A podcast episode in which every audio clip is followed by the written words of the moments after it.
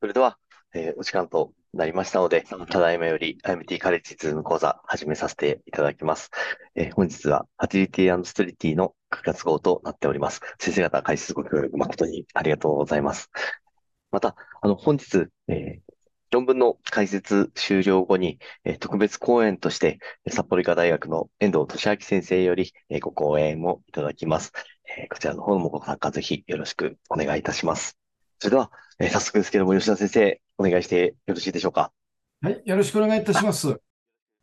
今回自分があのよ読んだ論文はですね、まあ世界的にあの人口増加があの、えっと、呼ばれていて、そこで、うん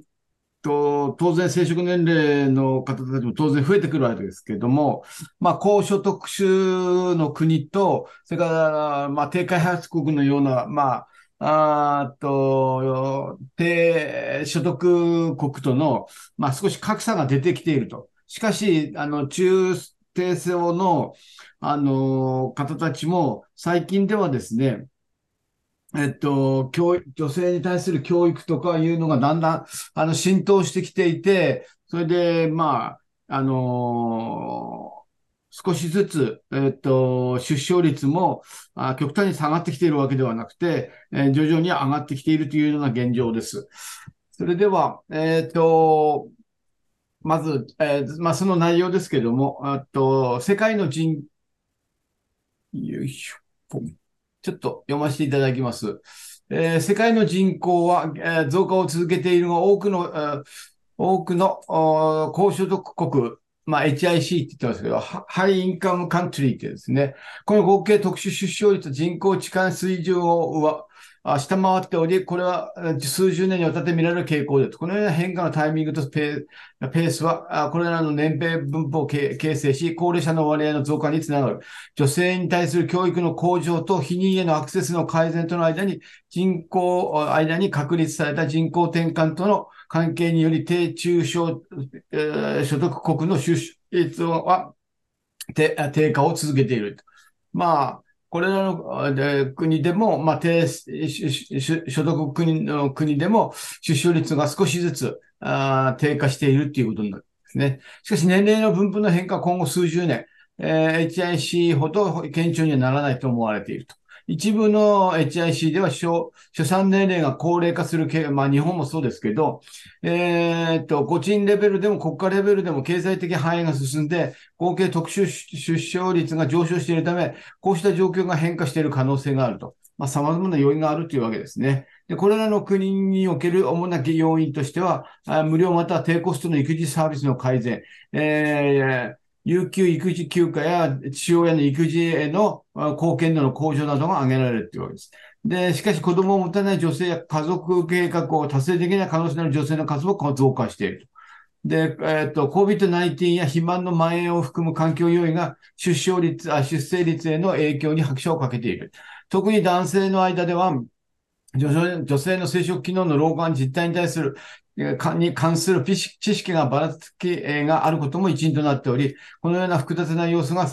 選択的、卵子凍結の増加につながっていると考えられるというわけですね。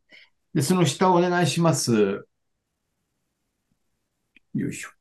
えーっと、変化と世界における、えーっと、よいしょ。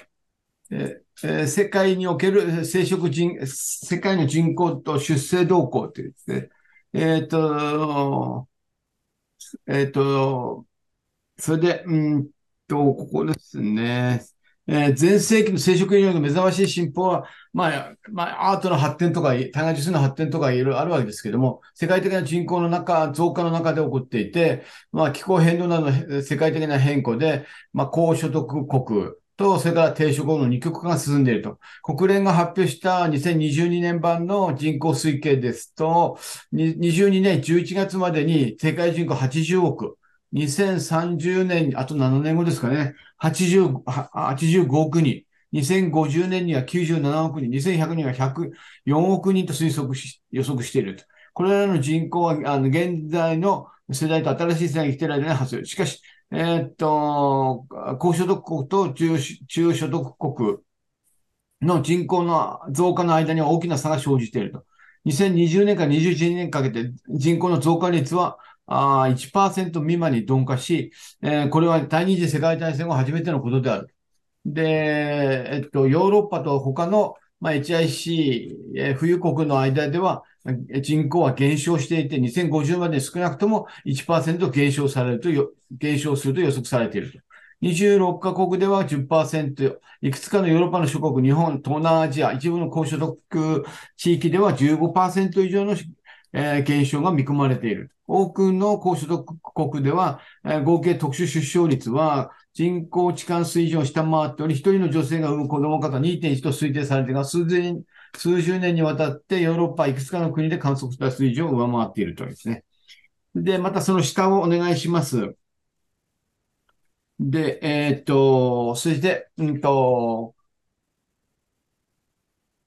アメリカの人口増加、しかしアメリカも人口は増加していて、2050年にはナイジェリアと並ぶ人、アメリカも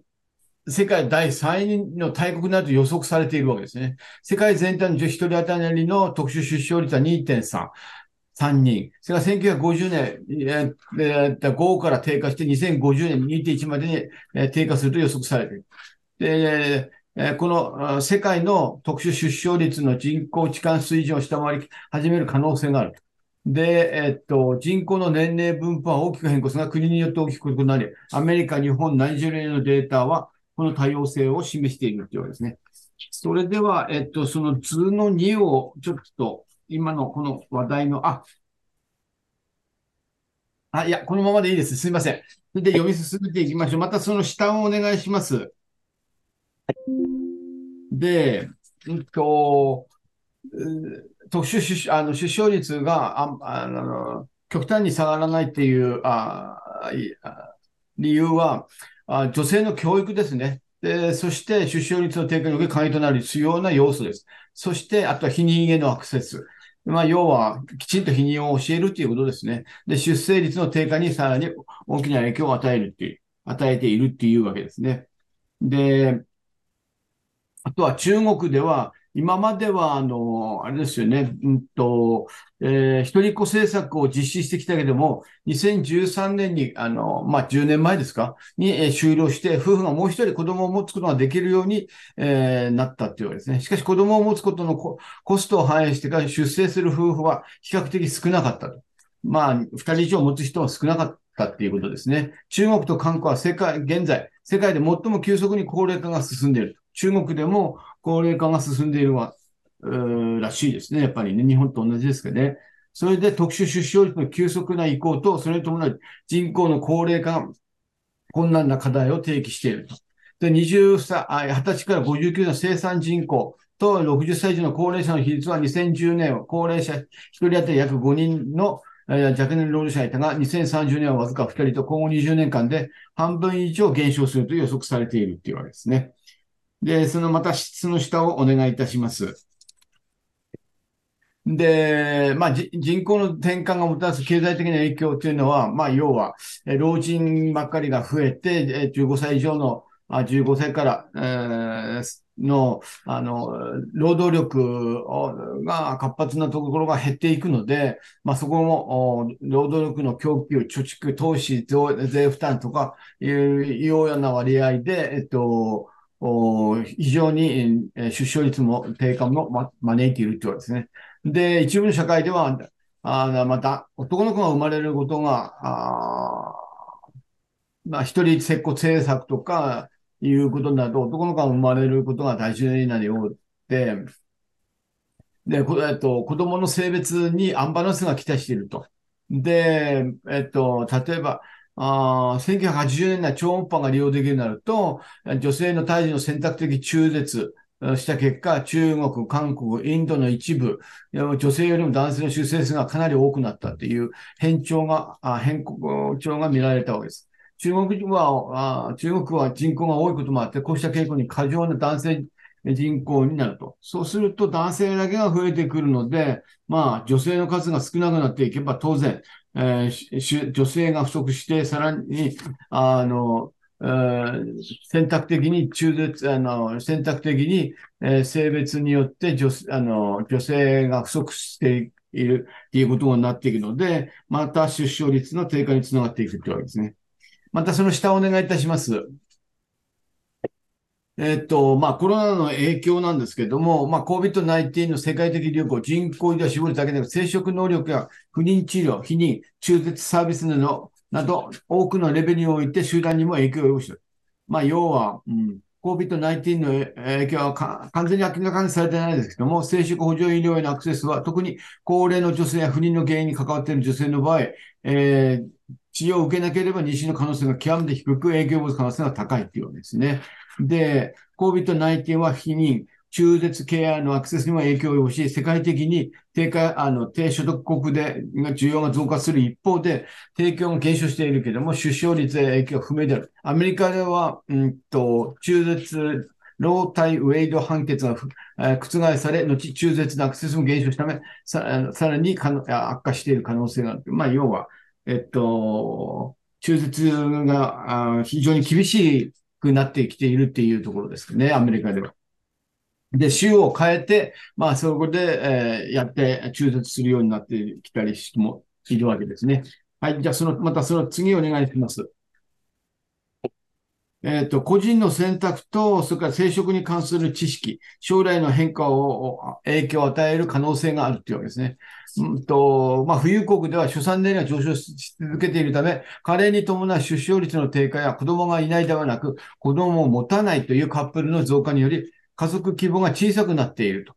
で、いくつかの HIC の、あの、扶養国の平均、出産年齢は約30歳に対して、まあ、インドでは、えー、21歳。サハラ以南のアフリカ諸国ではさらに若いけども、国内でもばらつきあることが多い。アメリカでも大都市と地方で差があって、えっと、平均で出産年齢が、えっと、大都市では27、地方では24.5です、えいうふうになっていて、えー年、えー、過去10年間の年齢の上昇率がより急速であったというわけですね。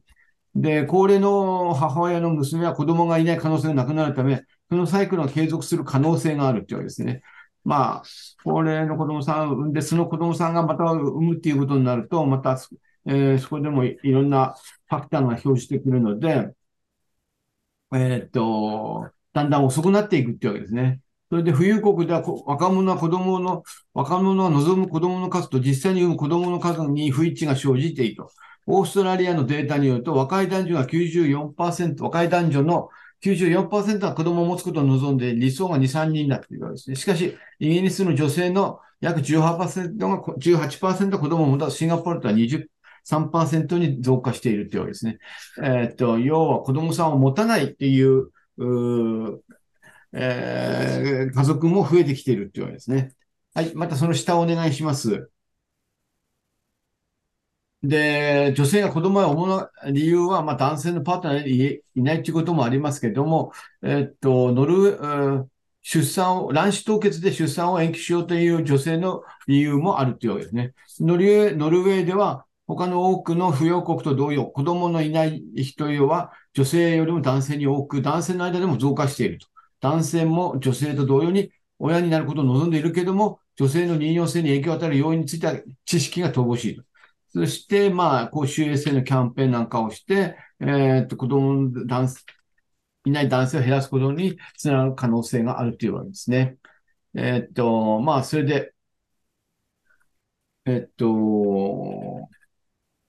で、うん。で、モデリング研究によると3人の子供を持つ家族を達成するには女性は23歳前後で出産を開始する必要があると。この年齢では扶養国の若い女性の多くはまだ教育を終了しておらず、えー、まあ大学卒業っていうぐらいですかね。安定した国際、えー、交際関係や安定した職についていない。したがって女性の出生が、出産が遅れれば、女性も男性も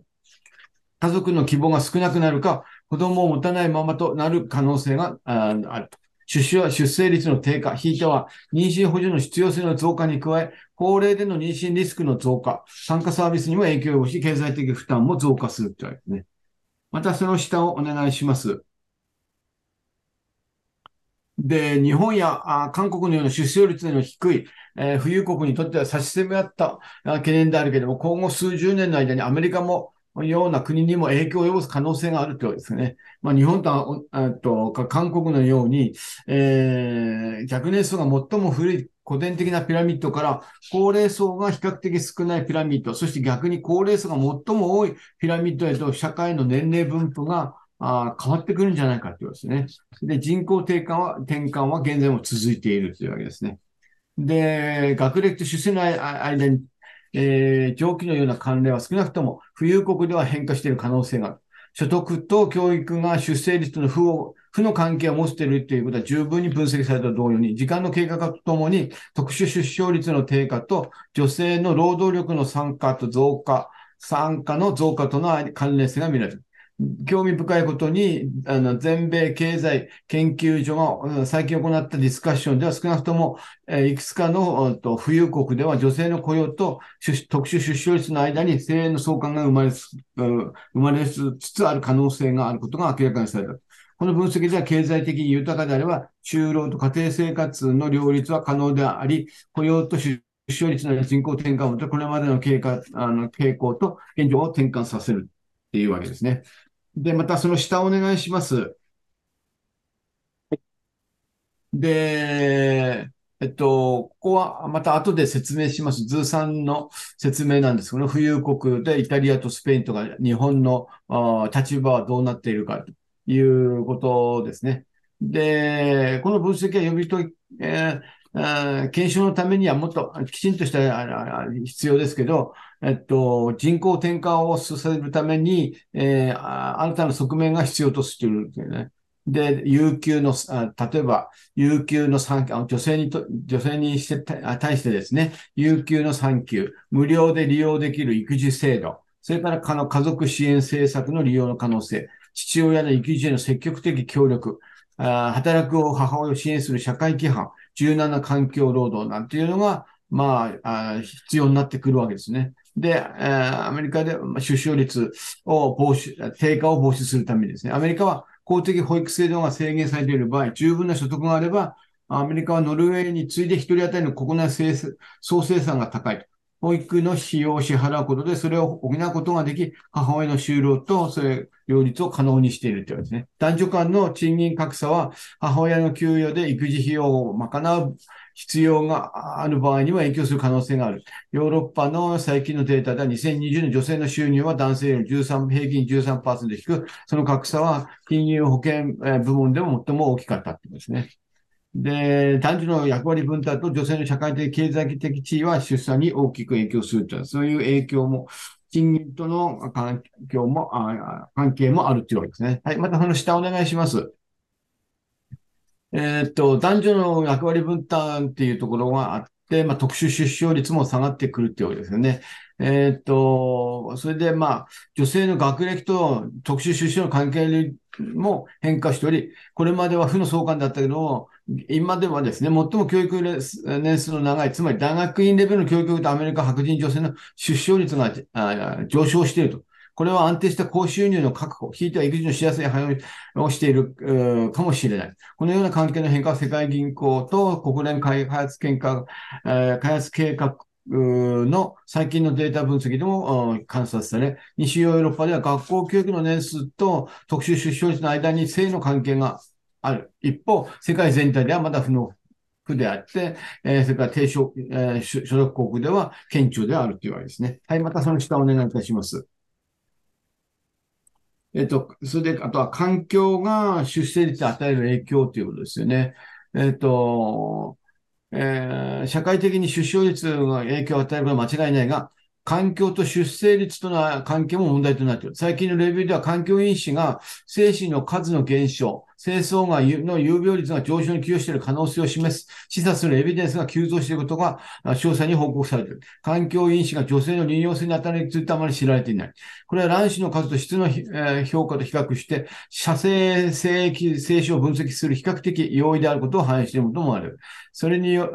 しかし、環境汚染、例えば微粒子の大気中濃度、それから卵巣機能を及ぼす影響いくつかのデータがあり、そのほとんどは動物モデルだけども、AM 値、えーによって示されている。環境因子は、また子宮機能へのえ、えーっと影響や子宮内膜症の発症を通じて女性の妊用性に影響を与える可能性もある。内分泌、か乱物質やあ核乱化学物質と呼ばれる環境中に広く存在する化学汚染物質への暴露があ動物や人のリプロダクティブヘルスに影響、悪影響を及ぼしている、及ぼし、不妊症を含むいくつかの疾患と関連しているエビデンスが増えているというわけですね。はい、その次をお願いいたしますね。で、まあ、それ、あ例えばビスフェノールとかフタル酸が AMH のレベルを下げて、それで、北条卵胞、卵子の質、受精率、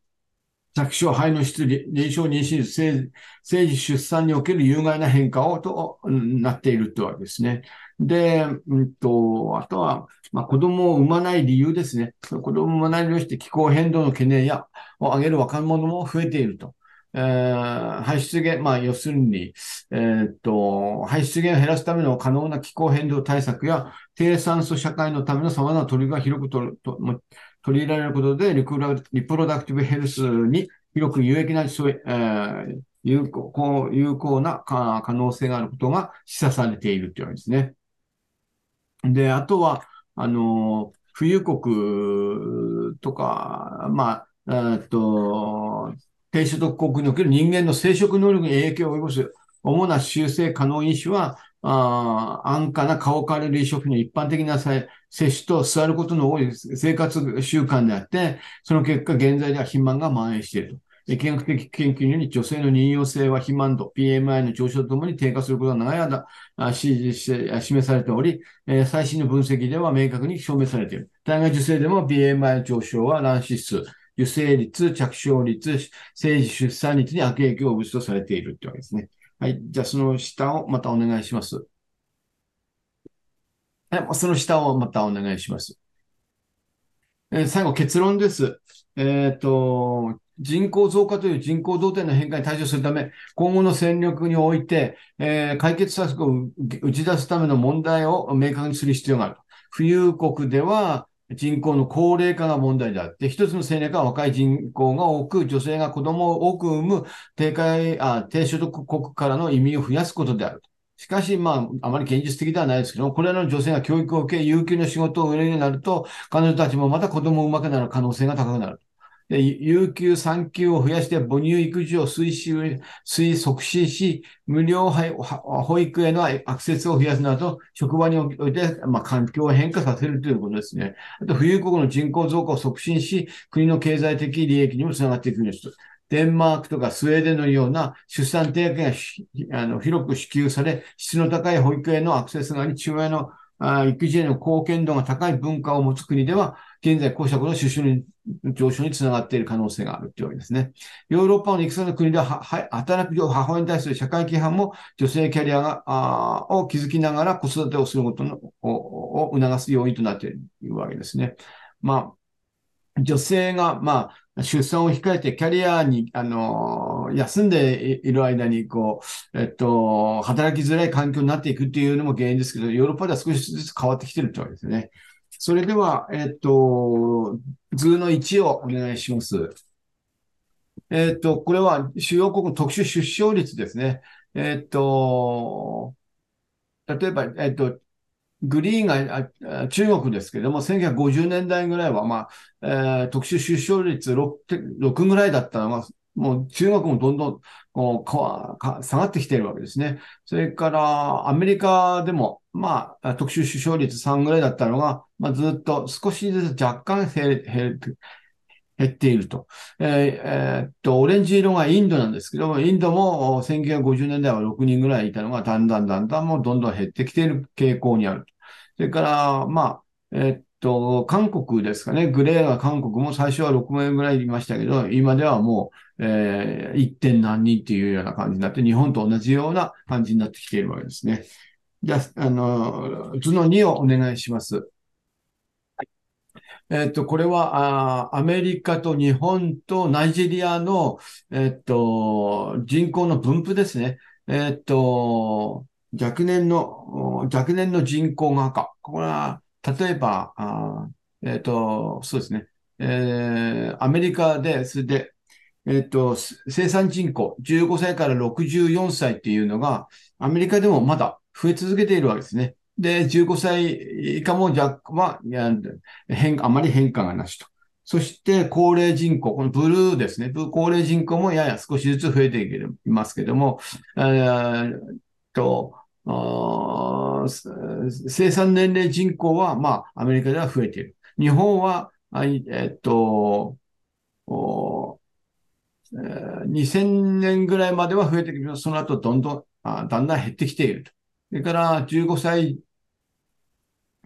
えっと、高齢人口は日本では2000年からだんだんだんだん増えてきてるわけですね。さらに、この15歳以下の年齢は、まあ、減っていると。それから、ナイジェリアは逆、あの、15歳、65歳以上の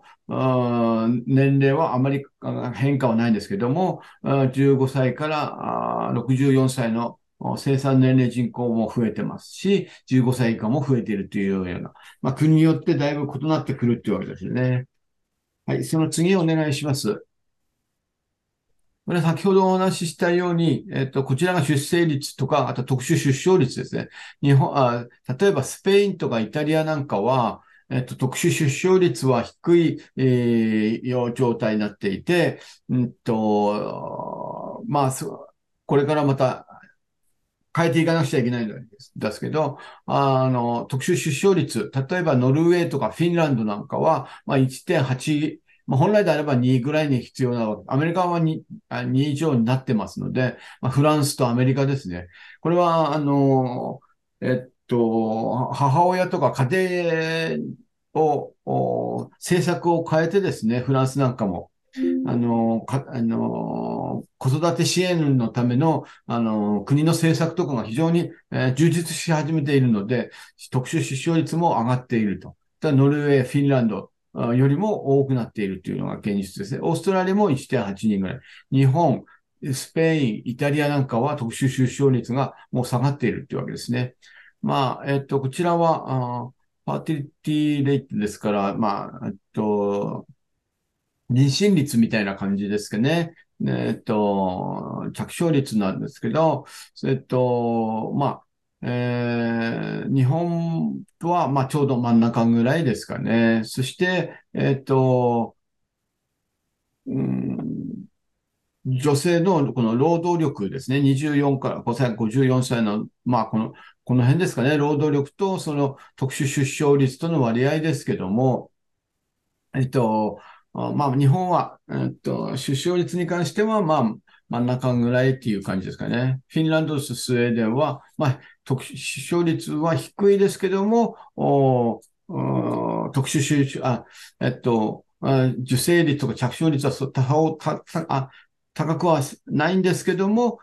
特殊出生率は上昇しているっていうのが、あこのスライドでしたね。えっと、まあ、要は、えー、世界的に人口もどんどん増えてますけども、実際には富裕国と中、低所、低所得国との間に、まあ、格差があってですね、えー、低所得国では人口がどんどん増えていると。しかし、ヨーロッパをはじめ、日本、韓国など、富裕層の国、国では、えー出生率がどんどん下がっているので、まあ、それに対する対策を、まあ、立てていかなくてはいけないと。その中で、例えば、あと、体外受精の役割っていうのが、また、あ非常に重要な意味を持っていて、まあ、特に、あの、富裕国では、女性が教育を受けるようになってきて、まあ、えっと、だんだん最初は、えー、年代とともに出生率も下がっていたんですけど、それが、あと家庭環境とか恵まれた経済的支援によって、えー、ある程度出生率も少しずつではありますけども、あ上がってきている現実があるというわけですね。まあ、しかし、日本も、人口減少に対してさらに、うん、少し踏み込んでいかないとあいけないというふうになってています。えー、っと、考察はそんな感じですかね。僕の報告は以上です。ありがとうございました。吉田先生、本日もありがとうございました。ありがとうございました。続きまして、林先生、お願いしてもよろしいでしょうか？こんばんは。え、それでは、あの、読ませていただきます。ちょっとあの、時間もありますので、ちょっと、あの、えー、サクサク行きたいところなんですけど、あの、2台あるんですけども、両方とも、まあ、要するに、あの、レビューみたいなもので、なかなか、あの、読み応えがあるんですけども、まあ、ちょっと、えっ、ー、と、いくつかのところに、えー、絞って、まあ、行っていきたいと思います。これ、あの、最初の論文は、あの、ガードナーの、あの、が書いてるんで、まあ、それでちょっと飛びついたんですけど、えっ、ー、と、まあ、ラボで、えっ、ー、と、ベストのエンブリオを作成するということと選択するという、まあ、そういうふうな、えー、論文です。えー、ちょっとあの読んでいきます。ここはちょっと、えっ、ー、と、主にあの、えっ、ー、と、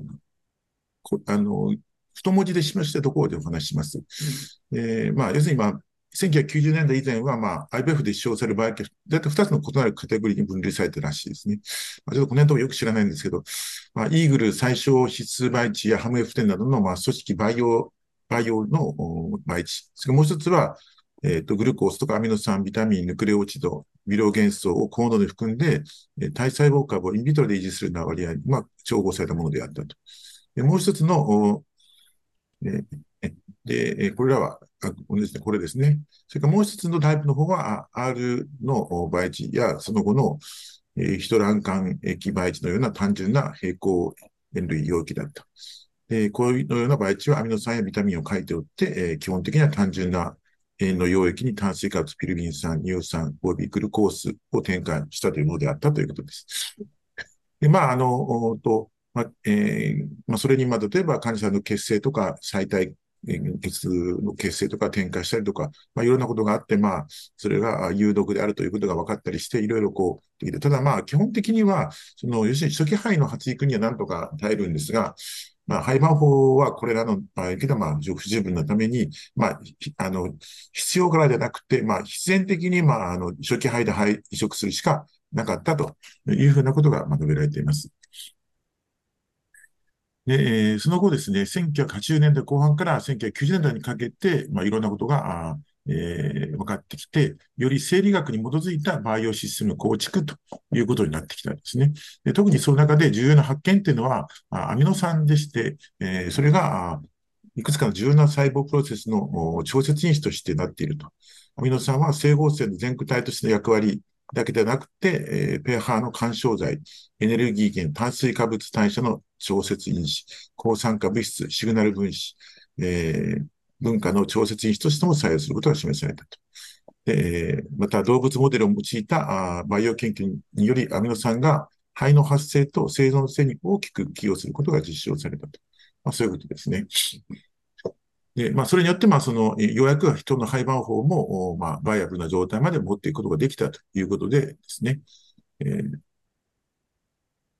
で、まあ、あの、まあ、えー、おそらく、あの、お若い先生方は、あんまよくピンとこないのかもしれませんけど、昔はですね、この酸素はですね、あの、いわゆる、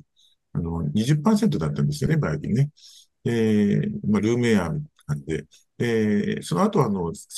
5%っていう、まあ、こういうふうになってきてるんですね。つまり、あの、混合ガスの O2-5%、CO2-5%、N290%、こういう混合ガスっていうのが必要になったのは、まあ、あの、比較的最近のことなんですね。で、まあ、特にその、えっ、ー、と、えー、5%の方がいいんだということになってたんですが、まあ、物理的にはですね、その要するになかなかそういう混合ガスと、あの、チェンバーを、そういうマルチガスインキュベーターって、そういったものが存在しなかったので、まあ、なかなかできなかったんで、えー、結局、その、まあ、え高濃度の酸素の下で、まあ、培養してるっていうことになってたということですね。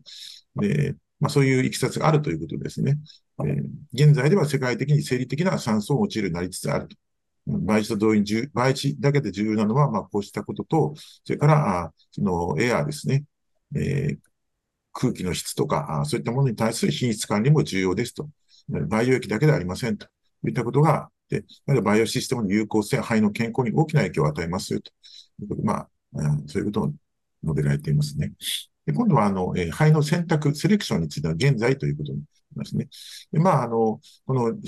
皆さんご存知のグレーディングシステムというのは、この、えグラあえー、この、えーね、えー、この著者が、まあ、一番有名なわけですけれども、で、まあ、昔からその、まあ、初期の卵割というのが、胚の生存性と関連するんだということは、エドワーズらからももう言ってたわけですね。で、えー、まあ、胚盤胞の出現するに至っては、胚盤胞のグレーディングシステム、あるいは、あるいはあその、えー、これガードナーのグレーディングシステムですよね。で、今ではもうタイムラプスが導入されていて、このグレーディングシステムと、それから肺の発生のいろいろタイミングがどんな風になっているのか、えー、ですね。それをまあ、タイムインターバルとか、あそのまあ、細かく、まあ、いわゆる、あの、点数をつけていくということになっていくわけですよね。えっと、まあ、しかし、この、いわゆるタイムラプスのバイオシステムっていうのは、この著者が強調しているのは、にそれ自体で妊娠率が上がるわけではないんですということですね。えー、むしろ、コホート内の最もバイアビリティの高い肺を、がどれなのかっていうことを同定するのを容易にするため、すな、あ、ごめんなさい。すなわち移植のための肺のランク付けを改善して、そうすることでタイムツープレナンスを短縮することを目的として開発されたということを理解することが重要ですということですね。え、しかし、まあ、結果的に、えー、移植のために最も生存性高い肺を同型でできるということから、まあ、その後は妊娠、えー、喪失の減少とか、ひいては成功率の改善にもつながっているんですよということを言っていますね。また、タイムラプスの成功、まあ、これが導入されて、えー、寄与していることの、まあ、いいことの一部っていうのはやはりその個別な培養になっている、マイク、特殊なマイクロベルに起因していると思われるということも言っていますけども、まあ、全てのこのタイムラプスの培養がマイクロベルを使っているわけじゃないと思いますけども、また同時に、まあ、バイオシステムは関節のためにインキュベーターが肺を取り出したり、戻したりすることによる、まあ、肺のその環境の変動っていうのを抑えるという利点もあります。まあ、これはまあ先生方もご存知の通りかとですね。で、えっ、ー、と、まあ、その、いくつかのそのアルゴリズムっていうのが、まあ、開発されていて、で、しかし、現在では、まあ、大体、一般的にこの、えー、発生中に取得されたデータのごく一部、大体10個未満の地点でのものを用いているに過ぎませんということですね。したがって、えっ、ー、と、それぞれのこの、えー、発生段階を完全なビデオファイルからくさんの膨大なデータを抽出して人工知能を応用していくというようなことはもうすでにいくつかのグループでは始まっているんです。ですね。えー、まあ、しかし、なかなか解析できるデータ量にも限界があるということですね。まあ、最終的には、その、えっ、ー、と、まあ、高度に訓練された廃培養紙と同じように、まあ、効果的であるかどうかっていうのを確認するために、まあ、多くの試験が進行中ですということですね。えー、まあ、予備的なデータでは、AI による廃盤法選択は35歳未満の患者、すなわち移植のための廃盤法がいくつも得られるという可能性が最も高い症例で、まあ、最もこういうことは有益なんじゃないかって、この AI によるアプローチですね。しかし AI が廃盤用紙の意思決定にとって変わるべきかどうかを考えるよりも、AI と人間の知性は実際に補完的なものがあって、AI 唯一のツールでなくて、意思決定プロセスの一部として使用されるべきであるというようなことが書いてありますね。だから AI が取って変わるわけじゃないということですね。なんか、将棋の藤井八冠となんか AI みたいな感じかもしれませんね。AI、AI をさらに、まあ、使ってまた人間がまたそれを、のえー、ブラッシュアップしていって、まあなんかそういう補完的な、そういうものかもしれないですね。この遺伝学なんですけど、まあ、あの、これはまあ、主に PGTA のことについて書いてあるんですけども、まあ、あと PGTA については、まあ、依然としてまあ論争が続いている。まあ、誰が恩恵を売るのかというですね。特に廃盤法について行唯一の臨床試験である、まあ、えー、スター試験によりますと、まあ、35歳以上の高齢患者にとって有益であって、まあ、若い人にはあまり有益じゃないということですね。で、えー、つまり高齢患者に対する利点というのは、まあ、現在、他の多くの研究でもそれ以後支持されてきていて、いわゆる、ね、政治出産を達成するための、それまでの ET 回数を減らすことができるということですね。しかし、現在の PGT の新種的な方法というのは、成倍数性なのか異数性なのかって白黒を診断するものではなくて、あくまでスクリーニングツールであって、えー、ということになるんですね。彼らが言ってるんですね。えー、で、また、モザイク肺を移植しても、政治出産する可能性があることを示す論文が相次いで発表されているので、これは廃盤法に異常細胞を認識する能力が備わっているのか、あるいは我々が使用している診断方法、生検とか NGS がまだ完全には不十分であるということを示唆するものなのか。答えがいずれであれ、あれ、えっ、ー、と、まだまだ遺伝子による選択の方法を模索しているということですね。で、えー、2016年に、まあ、セルフリー DNA から、まあ、肺の媒質性を予測できるという報告がされているわけですけれども、えー、まあ、非侵襲性であるということはいいんですけれども、また培地から肺全体をより全体的に見るということもいいんですけれども、まあ、依然として、まあ、えっ、ー、と、NGS のプラットフォームでありまして、えー、まあ、データは少なくて、かつ、えー、まあ、一致性を見た分析で言うと、大体まあ80%ぐらいにはなっているんだということで、まだ従ってある程度は利用できるんだけれども、ということになります。それから、このセルフリー DNA を推奨している人たちっていうのは、まあ、どの肺が成敗する性か、異質性かを明確にする技術ではなくて、やはりそれぞれの肺をランク付けするものであるというふうに主張しているということですね。白、上にも出てきました、白黒を見るっていうものではなくて、あくまでその、どの肺を移植するのか、あるいはどの肺は移植はしない、絶対にしないのかっていう、まあ、スクリーニングツールであるということを言ってるまあ、実際、他のそのメタボロミックス的な何か、あそういう非侵襲的な技術に共通する、これはテーマであるというですね。ランク付けということですね。えっ、ー、と、バイオマーカーに関しても、えー、これ書いてありますけど、まあ、えっ、ー、と、二つのあのアプローチがあって、いわゆる標的化アプローチ、 targeted approach と、えー、それから、あ非、た、えー、標的化アプローチですね。 non-target。で、まあ、標的化というのは今なんかに注目して、えー、そういう物質を、こういう物質が関係、生存胚を、なんか、あれ、生存に適さない肺を比べするために何かあるんじゃないかというと見ていく、そういうことですけども、えー、いわゆる、こう、非標標的アプローチっていうのはターゲットを絞らないで、もうなんか、代謝全体を見るような、なんかメタブローム的なプラットフォームであって、いうことなんですけども。まあ、しかしこれはなかなか難しいということですね。で、最近になって、2007年ぐらいからですか、まあ、比較的最近になって、まあ、近赤外とか、ラマンとか、あの、今で解説でもありましたね。あるいは核実共鳴なんかを用いて培地を調べて、えー、っていうような、そういう有力論文が、まあ、相次いで発表されてきてます。最近ではまた、質量分析を用いて、セクレトームの解析から肺の倍性倍性を予測することができないかとそういったことも報告されてきているわけです。まあ、それぞれ、その良好な結果を示しているんですけども、まあ、他のラボと共同して何か共同研究っていうのはなかなか難しいというですね。つまり、まあ、倍値も違うし、ラボのそのなんかいろんな設定だとか、機器からもたらされるノイズとか、こういったものがあって、なかなか、こう、臨床まではなかなか行ってないんじゃないか。しかし、これはまあ理論的におかしいのではなくって、理論的な限界があるということでなくって、あくまでその技術的な問題なので、やはり告知されるのは時間の問題であると。これらが告知されてくるのはじゃないでしょうかということを言っています。現代のラボの進化ということなんですけども、えっ、と、ここはですね、えっ、と、あまり強調することはないのかなと思いますね。えー、もうなんか絶対、そんなに読み応えがあるところではないです。えー、っと、それでですね、えー、っと、この辺もそうですね、うん、空気老化システムとか、まあ、歴史的なことが書いてあるんですね。で、明日へということで、ここをちょっと見てみますね。え、っと、えー、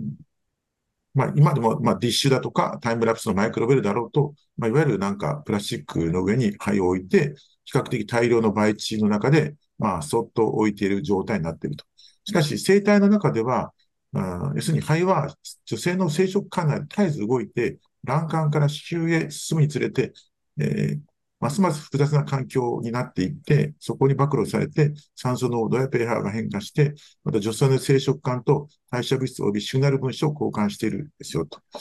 肺の物理的環境がその発展にどのような影響を与えるかの複雑さを理解始めていますよと。だから我々は、まあ、肺を体外どのように維持するか。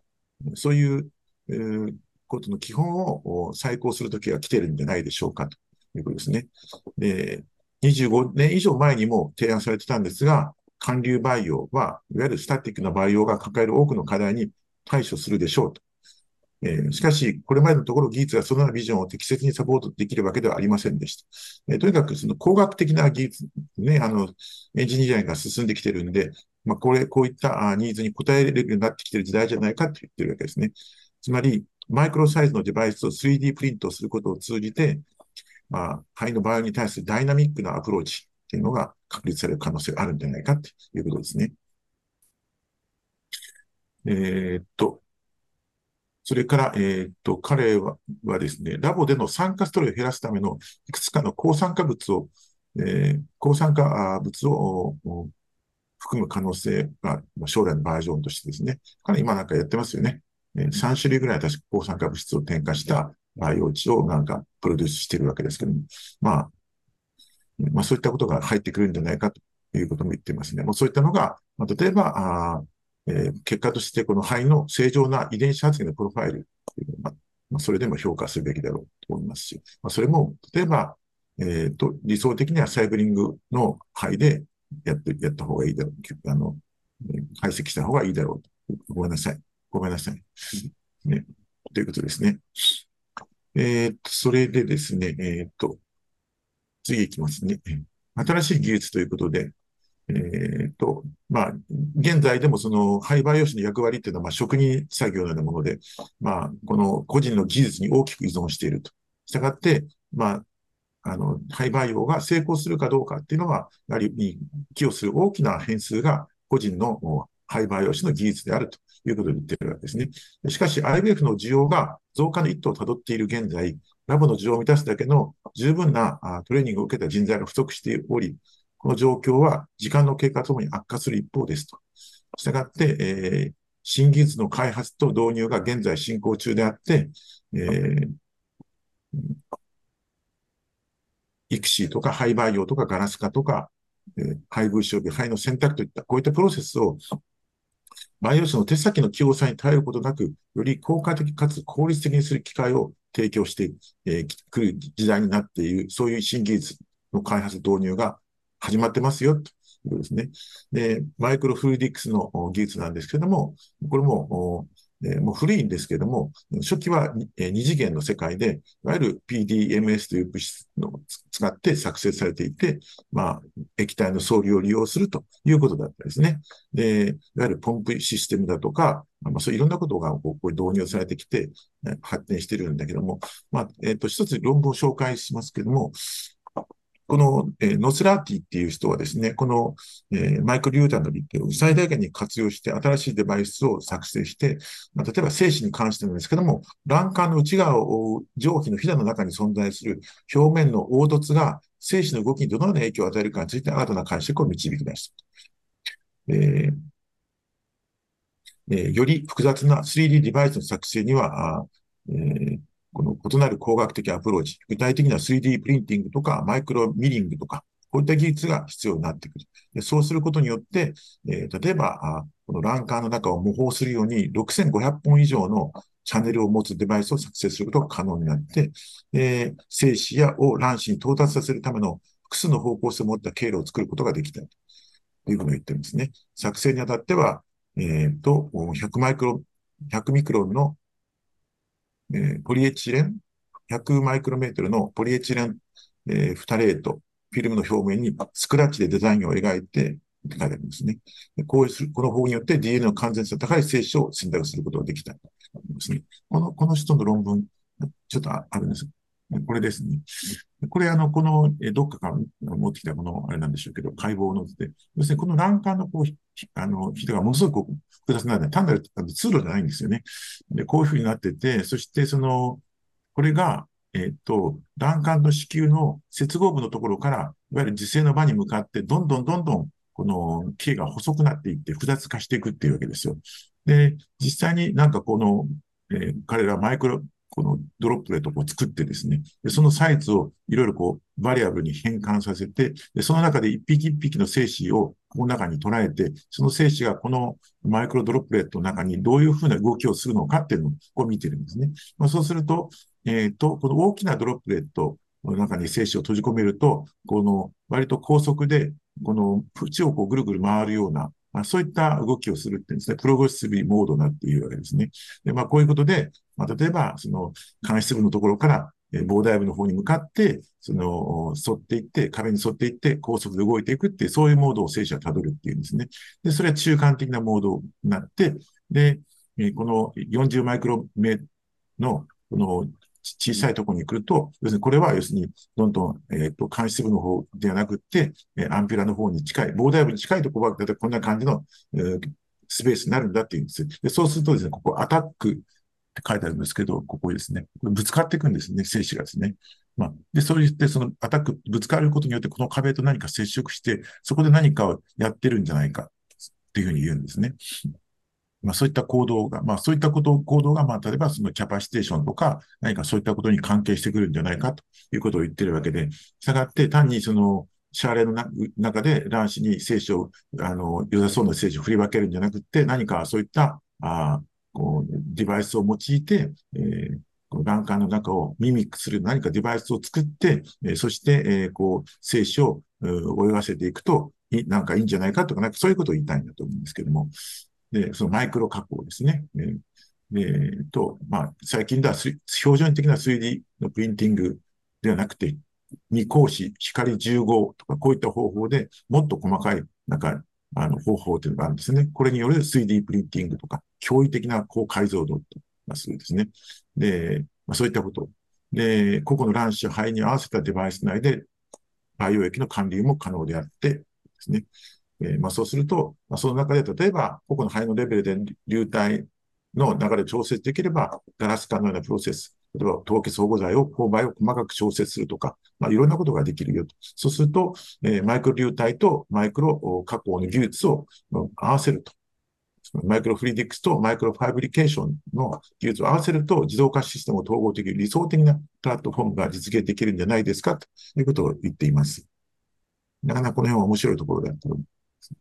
あ、あとはもうちょっとここ呼び飛ばしていって、まあ、IVF は自動化できるのかということなんですけども、ラブインナーボックスってですね、えー、要するに箱の中のラブという、ラボっていう、まあ、昔から言われているんですけれども、まあ、要するに卵子と精子が一方の端に入れたら、そこから、えっ、ー、と、えー、いろいろ人工的なあオートメーションがあって、えー、スクリーニングされ、ランク付けされた肺がもう一方の箱から出てきて、移植と凍結保存の準備がもうすでに出来上がってますよと。レディーですというようなこと。まあ、こういったことが実現するのは、えー、もうあの数年先のことかもしれないと。数年先ですね。えー、で、実現に必要な複数の要素が急速に現実のものとなりつつありますよと。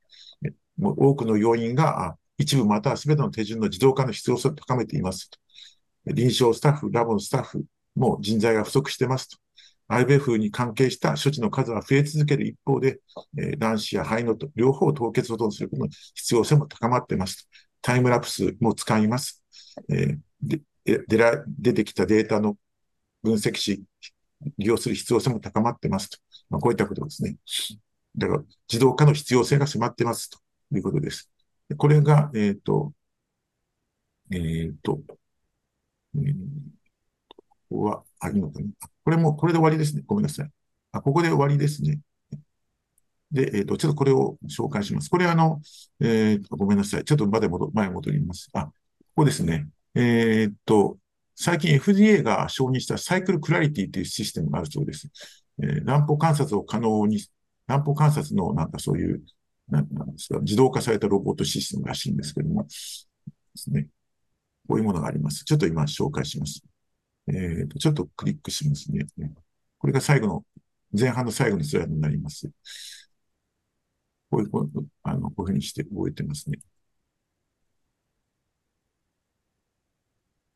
なんか自動的に10秒ぐらいでなんかこう、あの、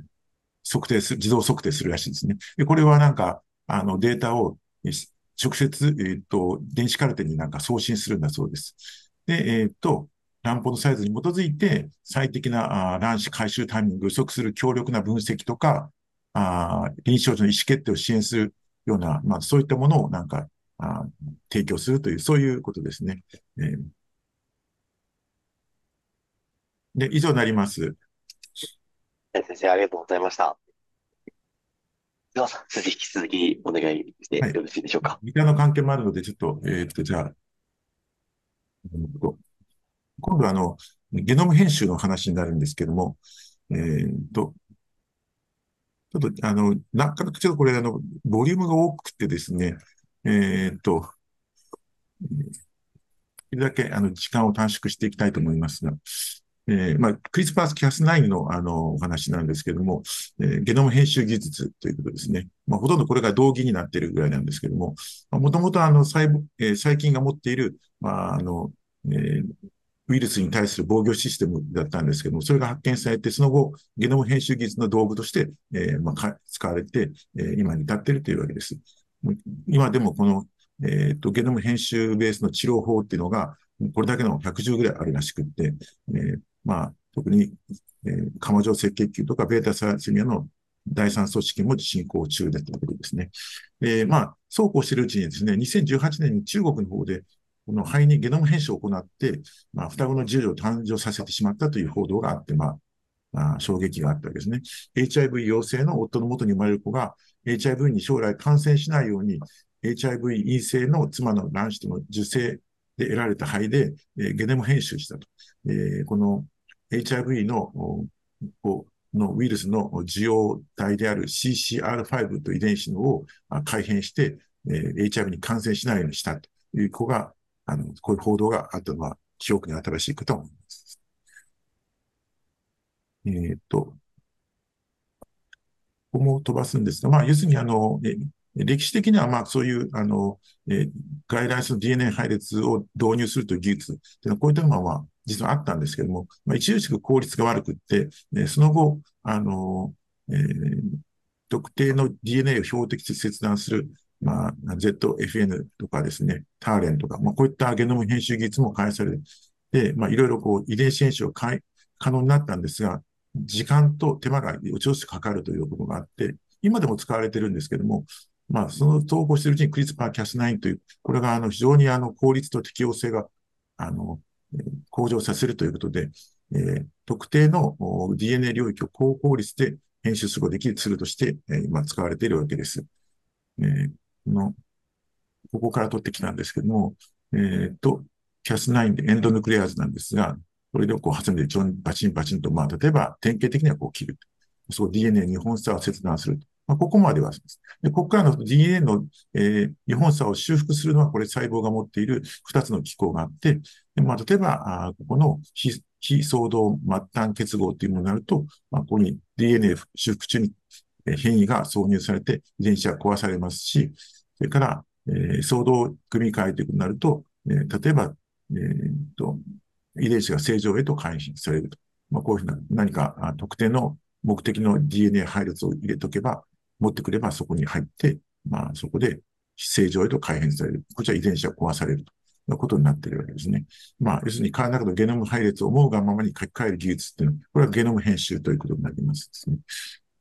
まあ、かつてはこの ZFN とか、それからターレンとか、こういったのを使いましたけども、まあ今はこれが主流になっていてですね、遺伝子改変ツール注入、そして、えっ、ー、と、例えば何か、えー、病的な遺伝子かどうかっていう、あるいは遺伝子の何か働きを見るために、こう、えっ、ー、と、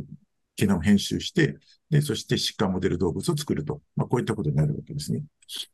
で、えっ、ー、と、これは本文の中に出てくるあれなんですけども、まあ、この、えっ、ー、と、典型的な、先ほどお話した、その、えっ、ー、と、これがそうなんですけれども、で、あの、その後ですね、えっ、と、いろんな問題点もある。要するに一番問題点は、のえっ、と、ターゲットじゃない、えここをやっつけてしまうとか、ここに何か、えっ、と、改変して編集しようと思ったところ、それをオンターゲットと言うんですけども、そこじゃないところをもうやっつけてしまって、でそういうのをね、あのオフターゲットって言うんですね。それを、まあ、できるだけ、え、防ぐという方法が、まあ、その後、え、開発されていくわけですね。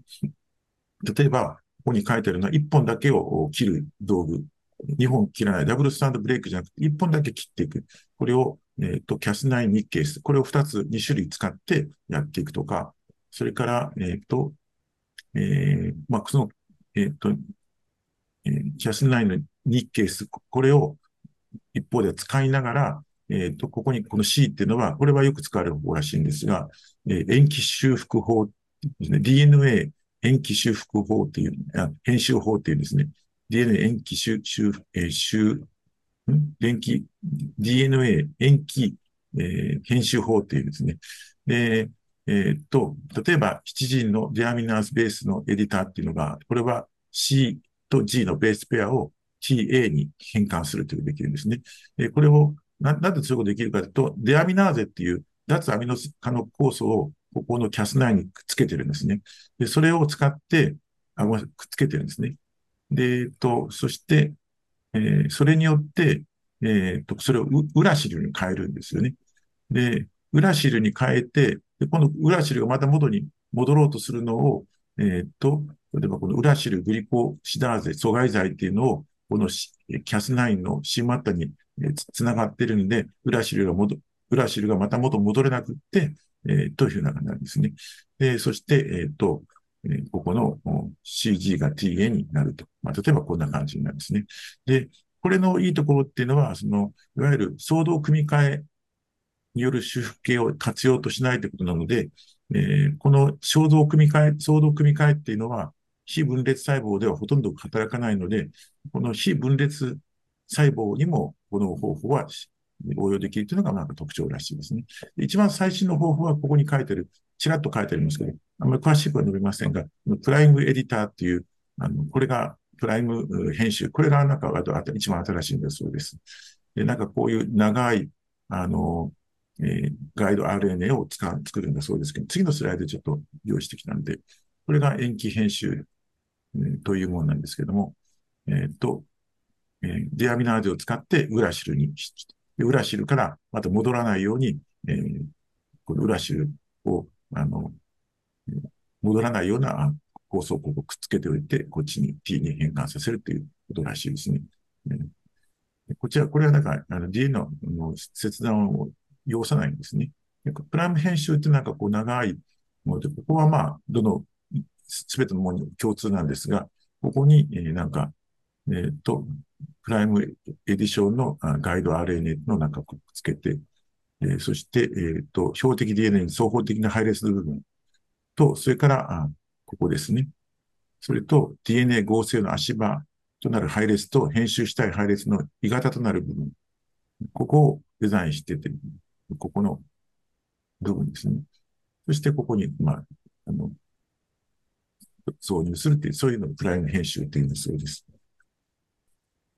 はお話しましたね。で、今、あの、世界的な方向性としては、まあ、いわゆる体細胞のゲノム編集によって、まあ、いろんな疾患を治療していこうということが、まあ、中心になっています。で、アメリカの方でも、それに対して、えー、NIH は、えっ、ー、と、1億9000万米ドルっていう助成金を6年間でつけたと。で、で体細胞のゲノム編集ということで、主に、えー、そちらに焦点を当てていて、いわゆる生殖細胞系列の編集に関しては、除外されているということになっているようです。体細胞ゲノム編集の利点の課題という。これあの、大きく分けて、えっ、ー、と、X ビ、インビボーっていうのと X ビボーっていうのがあります。で、えっ、ー、と、インビボーっていうのは、このゲノム編集の遺伝子をもですね、搭載したあ遺伝子治療薬を患者さんの体内にこう直接投与して、で、標的のところに活かして、えっ、ー、と、うん、しようというわけですね。で、ゲノム編集しようというわけですね。X ビボっていうのは、えっ、と、患者さんから例えば血液な血液を取り出して、そこを培養して、増殖して、そして、えー、そこに、えー、遺伝子を導入して、そして、えっ、と、ゲノム編集技術の特定の機能が新たに付与された細胞を、えー、戻してやるということですね。これを X ビボ、一旦取り出すので、でそれで X ビボこちらインビボと言います。両方とももうすでにされていますね。え、X ビボの方ですけども、例えばベータサラセミアとか、釜状赤血球の治療に用いられていますね。例えば、このベータサラセミだと、その、このベータのグロビンが、えー、と変異を起こしているので、で、これを、うん、諦めて、そして、えっ、ー、と、えー、患者さんからこの前駆細胞、血液の前駆細胞を取ってきて、その、胎児型のですね、胎児の時に活躍した、あの、ヘモグロビン F の、え、それがまあ、あの、この BCL11A というもので、これで、あの、え、発言がブロックされているわけなんで、そのブロックされている、これを、あごめんなさい。これを、あの、この遺伝子編集でやっつけるんですね。でそうすると、胎児のヘモグロビンが産生されるようになってくると。でそれで、えっ、と、患者さんに、えー、の体内で胎児ヘモグロビンを活躍させるというふうなことですね。まあ、そうすると、治療後の輸血を必要としないで、また、釜状赤血球症もそうなんですが、患者さんには典型的な、あその血管病変とも示せなくって、で、えー、ということですね。で、えー、この、えー、約80%が遺伝子編集されていて、オフターゲット、つまり、全然、あの、えー、見当違いのところの編集は起こしているというエビデンスはなかったということですね。他にも CAR-T 細胞とか、こういったもあの、いわゆるリンパ球、悪性リンパ腫なんか治療に使われる細胞についても、これについても何か、あの、例えば体外に取り出してきて、えー、そして、えっ、と、えー、より、えー、抗腫瘍活性が、殺腫瘍性の活性の増強をするような何かそういったあ標的を見つけて、そしてそれを、あの、壊したりなんかしたりして、そして、あの、やってるようですね。もうこのカーティーサイルがこれもうですね、臨床に入っているわけなんで、まあ、さらにそれを強めるために遺伝子編集していこうとしてるんですよね。インビボで言うと、例えば、えっ、ー、と、あの、一番最初にされたのは、この視覚を回復させる手段としての、編集試薬を眼球に直接注入する臨床試験というのが2020年にされているようですね。でこの290ダルトンの遺伝子、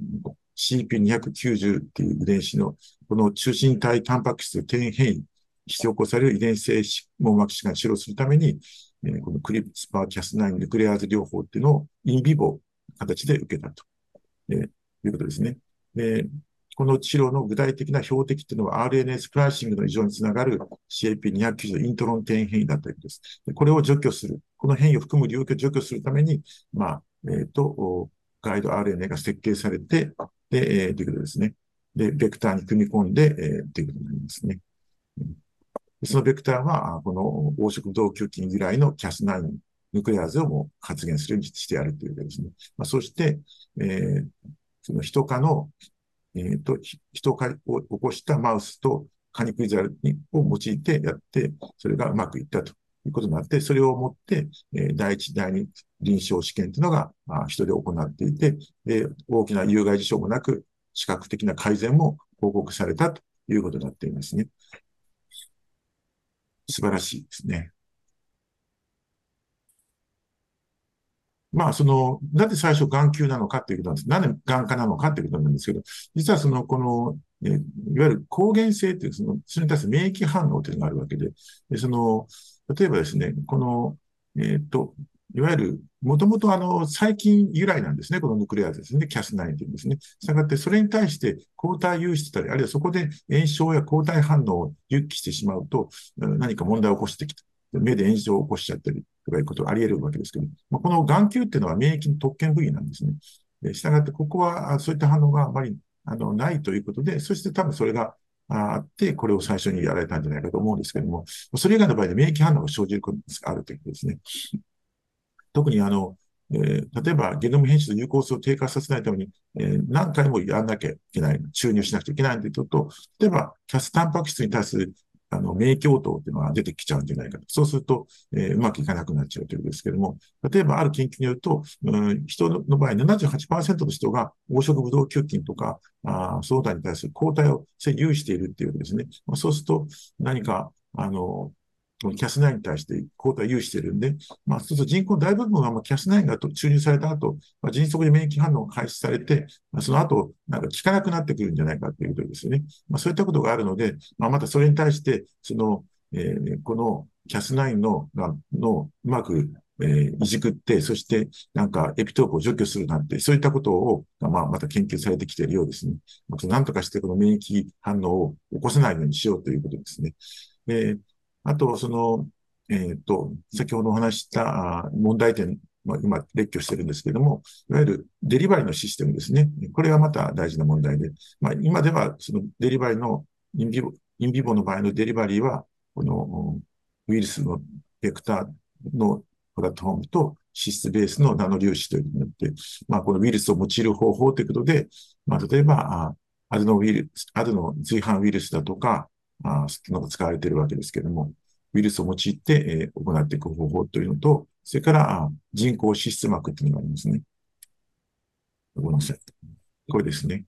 ナノパーティクルですね。これなんかあの、あれですね。私も詳しく知らないんですけど、あの、コロナの mRNA ワクチンの時も、このなんかナノパーティクル、この人工的な脂質膜を使っているようですね。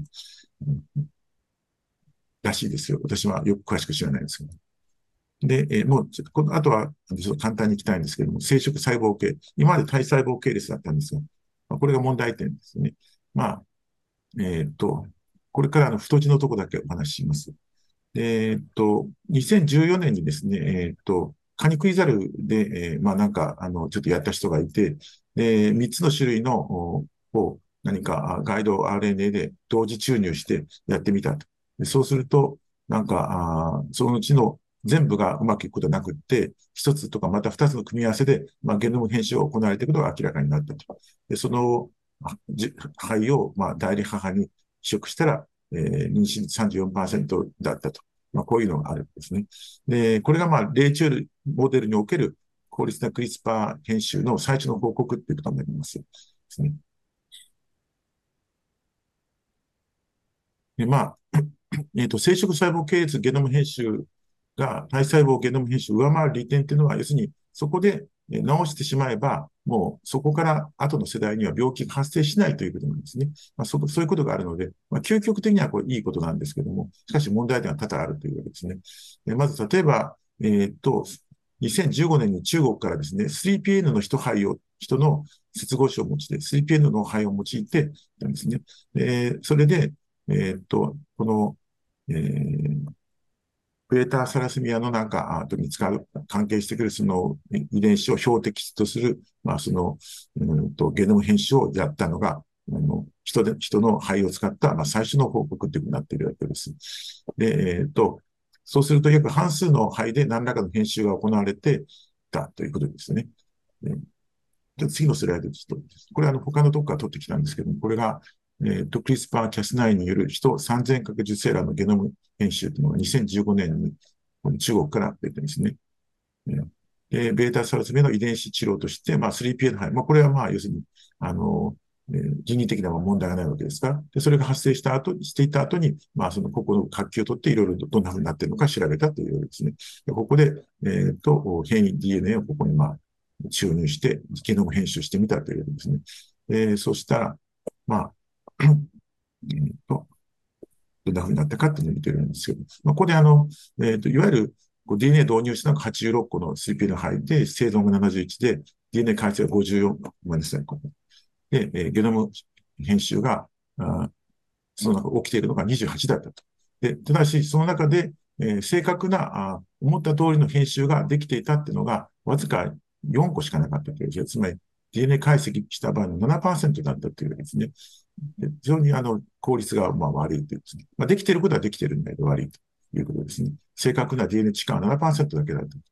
で、えー、と、問題点として彼らは、あの、こういうのを挙げるんですね。えー、と、HBD で編集されている。えー、と、えー、肺の25%が密接に関連するデルタサビニト遺伝子の配列が保持されていたことから、この相動遺伝子が H0、HDR 異型として機能していた。つまり、え、っと、ちょっと難しいのなんで、私も詳しくないんですけども、この、えー、っと、対立の、対立子のワイルド、ワイルドの方の、それを異型として何か、その、えー、っと、肺の方で何か編集してしまってるっていうらしいんですね。それはこの問題点の1ということですね。で、この類似配列を切断して変異導入して、これちょっと漢字が間違ってるみたいですけど、これは要するに、あの、間違ったところ、つまり、オフターゲットのなんか変異を編集してしまったということ。で、これが大事なんですが、ゲノム編集成功した、はい。うまくいきましたよと言ったんですが、よくよく調べてみると、うん、こうモザイク状態になってて、で、その、えー、っと、成功している編集がうまくできた、はい、の活球と、そうじゃない活球はモザイク状態になってたっていうんですね。つまりゲノム編集が起きるタイミングっていうのが、どうもなんかこう、バラバラになってしまっていて、なんかここであのできてるんじゃなくて、遅れてあの、始まってしまったものもあったり、あるいはゲノム編集できてない活球があったりするという、要するにモザイクであったという、ここが非常に、これも重要なことだということで、このスライドはちょっと割愛しますね。もうまあ、要するに今言ったマーラの研究だけども、結局、生殖細胞系列ゲノム編集でやったところ、まあ、編集試薬の注入のタイミングがどうなのかとか、それから、野生型の対立電子が存在することで、なんか、突然変異をしても HR 修正が可能になってしまったという、まあ、こういろんな問題点があるよということですね。それから、えー、っと、えー、染色体がなんかこう、あの、えー、最高、染色体の再構成がどうも起きるらしいんですね。えー、そこがまたちょっと問題点だという。まあ、これ彼らの論文ではないんですけれども、えっ、と、例えば、え、ごめんなさい、次のですね。えっ、と、えー、例えばですね、この受精卵の、えーと、編集を行った場合に、例えばそこのところの遺伝子に関連して、そこをまあ何か、あえーと、カットしたりしてやっていくとですね、えーとえー、例えばやってみても、半分の肺では遺伝子の集が見られなかったその代わりに、えー、そこが、その遺伝子が存在する16万染色体大幅に欠損していた。えー、各アームの欠損も見られたけれども、遺伝子全体が欠損、つまりモノソミになってしまったということなんですね。つまり、その遺伝子編集をしようとしたときに、そこの染色体の何か重大な何かことを生じさせてしまっている、そういったことが指摘されているということですね。それ以外にも何か、例えばこういう染色体の欠損とか、いろんなことが報告されているということで、これは重大な問題だということですね。つまり、えっ、ー、と、大規模な染色体の再編成の問題というのがあるんですね。それから、先ほどお話したモザイクの範囲になってしまっているとか、あるいはオフターゲットの編集事象とか、まこういったものが、やはりこの、え、受精卵のおける、え、いわゆる生殖、え、細胞におけるゲノム編集の問題点として上がっているということが書かれていました。えーえー、っと、まあ、理論的にはとにかくできることはできるということですね。体細胞に関しても生殖細胞。しかし、それの問題点が、特に共通の問題点として、やはりオフターゲット編集、えー、思ってないところに起こしてしまうということですね。でそれから体細胞ゲノム編集に関しては、これはもう臨床試験がどんどん進んでいるので、現実的な問題点として、例えば、あデリバリーのシステムとか、あえっ、ー、と、えーオンターゲットの効率を高めた編集システムとか、あそういった、あるいは免疫の問題、回避する手段の開発とか、まあ、現実的な課題があ今ありますよということですね。で生殖細胞の系列の方に関しては、やはり次世代のゲノムの永久的に改変するということになるので、まあ、倫理性とか共有性を含むハードルがありますということですね。えーと、染色体の不安定性とか、オフターゲット編集とか、あるいは、えー、モザイクの問題とか、あ、こういったものがやっぱり大切なことになって、えー、来ていますと、そういったことになります。えー、非常に長い話になってすいませんでした。以上です。はい、先生、ありがとうございました。それでは、続いて横田先生、お願いしてよろしいでしょうか？はい。それでは、よろしくお願いいたします。はいはい。えっと、この論文もですね、創設レビューで長い論文なんですね。で、まあ、ちょっと時間をしてるんで、なるべく短くしたいと思いますが、まあ、あの、内容としてはですね、まあ、あの、まあ、世界、まあ、が、世界中で今、体制たくさんやられて、えー、やりすぎじゃないですかと。もっと一般不妊治療っていうか、まあ、一般っていう言い方おかしいけども、アルナアルタナティブっていうのは、まあ、代替療法ですね。がもっとやってもいいんじゃないかと。まあ、私がずっと過去十何年も言い続けてきた内容のが織り込まれてるんで、非常に興味深く、まあ、部分的には興味深く読んだものです。じゃあ、ちょっと読ませていただきます。から、まあ、一応、IBF の過剰使用の可能性が懸念されていると。一方、体外性に代わる治療法の使用は、現在現場においても、研究においても十分に評価されていないように言われた。本創設では大気管理、子宮内人工授精、えー、卵管洗浄、体外成熟バイオ、で、膣内バイオっていうのがですね、これは私初めてこれ見たんですけど、IVF に代わる様々な方法が、の有効性、安全性、費用対効果に関する最近のエビデンスをまとめたということなんですね。まあ、ここに書いてある、まあ、この5項目なんですけども、まあ、特にここで一番問題となるのは、やっぱり、人工授精の中、いわゆる IUIOS、まあ、オバリアンステミュレーションを加えた IUI がいいですよっていうのが一番メインじゃないかと思いますね。で、で、えー、まあ、IVF の代替に関するエビデンス、絶対的な体外受精、卵管が閉鎖とか、精子が少ない場合がありますけども、えー、あまりそこについて、えー、議論されていない。だただ、まあ、IVF の適用について議論する場合、相対的適用のある患者について論じることが多く、この多くは原因不明不妊。まあ、この原因不明不妊を IVF するかしないかというところが、まあ、大きなあ議論になるところであるということを言ってますね。で、えー、まあ、待機療法とタイミング法。ま、原因不明か妊のカップルに対する最初の治療の選択は待機療法で、これは時間の無駄と考えられているため、多くのカップルに人気のある選択肢ではないかもしれない。しかし、不妊治療を予定しているカップル群では、25%が治療間または治療前に妊娠したり、えー、また、年齢と不妊期間によっては22から35%と推定され、これだけ、まあ、まあ、治療しないで妊娠しまいしますよということを言っています。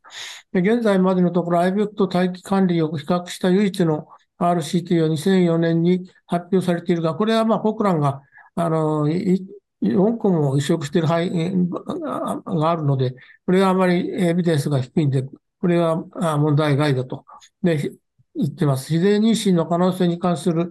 予測モデル。これが、この著者は重要だって言ってるんですね。重要な役割を果たすことを認識することが重要であると。でこのフナウルト、フナウルトってこのまま言うといいんですから、モデルっていうのがあるんですね。で、これは、あの今後12、12ヶ月の自然妊娠の可能性を計算する。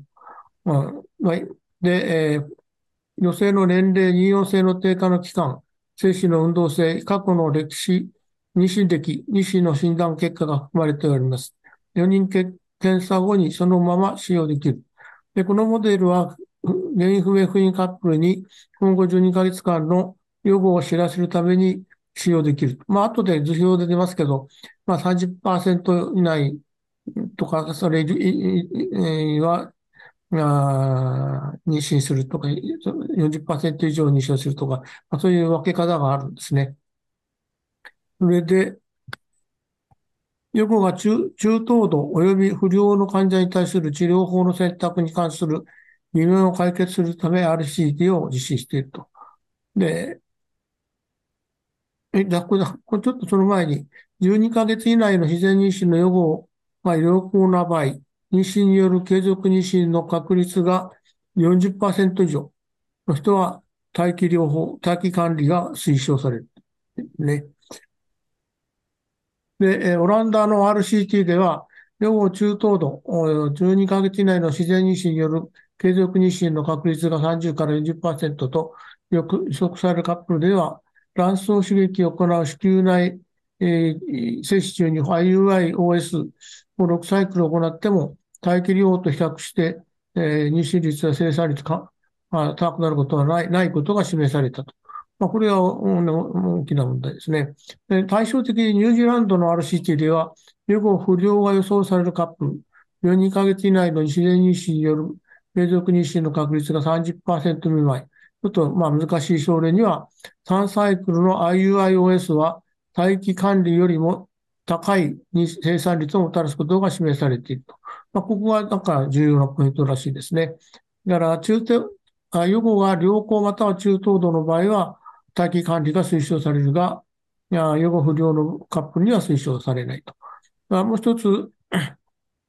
次、タイミングを、まあ、あタイムドインターコインターコース、インターコースね。えー、TI は、介入を最小限に抑え、メイン不明不妊カップルがより複雑で高価な技術に移行する前に妊娠を達成する機会を提供する。まあ、しかしまあ、この、非常に、このエビデンスが質の低いか、非常に低いため、え知見は慎重に評価されるべきであると。まあ、まあ、ちょっとエビデンスが低いんですね。から、あ38歳未満の原因不明不妊の女性では、2年間の待機的管理後 IVF を、または待機管理 IUIOS、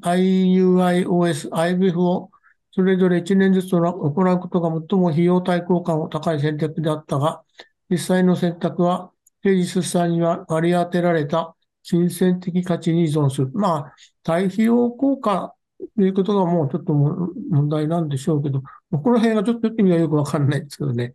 で、予測予後に基づく臨床管理は多くのヨーロッパ諸国で一般的に受け入れられているが、まあ、さっきの30%以下とか、それ以上とか、まあ、世界の他の国ではこの考え方はあまり受け入れられてないようであると、まあ、言っていますね。で、えー、卵巣刺激を行う、または行わない IUI。まあ、ここが一番ポイントなんですね。で、まあ、卵巣刺激を行わない、または行わない IUI であると。OS の理論的根拠は成熟卵子の数を増やし、受精の可能性を高めることであると。行わない IUI は一つの RCT のみで評価され、待機的管理を上回る生産率に対する利益は示されなかった。でこれに基づき、既存のガイドラインで OS なしの IUI の使用は推奨されていないと。あまあ、OS なしの IUI というのはあまり意味がないということです。前日したように、IUI、OS は予後不良と予測されたカップルには生産率が増加するが、中等度と予測されたカップルではあ増加しないと。だから原因不明不妊カップルを対象に IVF、IUI-OS、IUI-OS 待機管理を比較した国乱ネットワークメタナリシスでは、これらの戦略間で政治出産に差がるというエビデンスは認めなかったと。IVF と単一配色および IIOS を一定の追跡期間で比較した3つの R シートのメタナリシスでは、両軍で政治出産率同等であったと。IUI と IUIOS と IBF IVF は差がなかったということを言ってますね。最近の、まあ、アスラムのガイドラインでは、まあ、ゴナトロピンを使って用いた IUI は複雑費用がかかり、えー、あまり良くないと。まあ、クロミフェンとかレトロドールがいいんじゃないかと言ってましたけども、あまり推奨しなかった、してなかったんですね。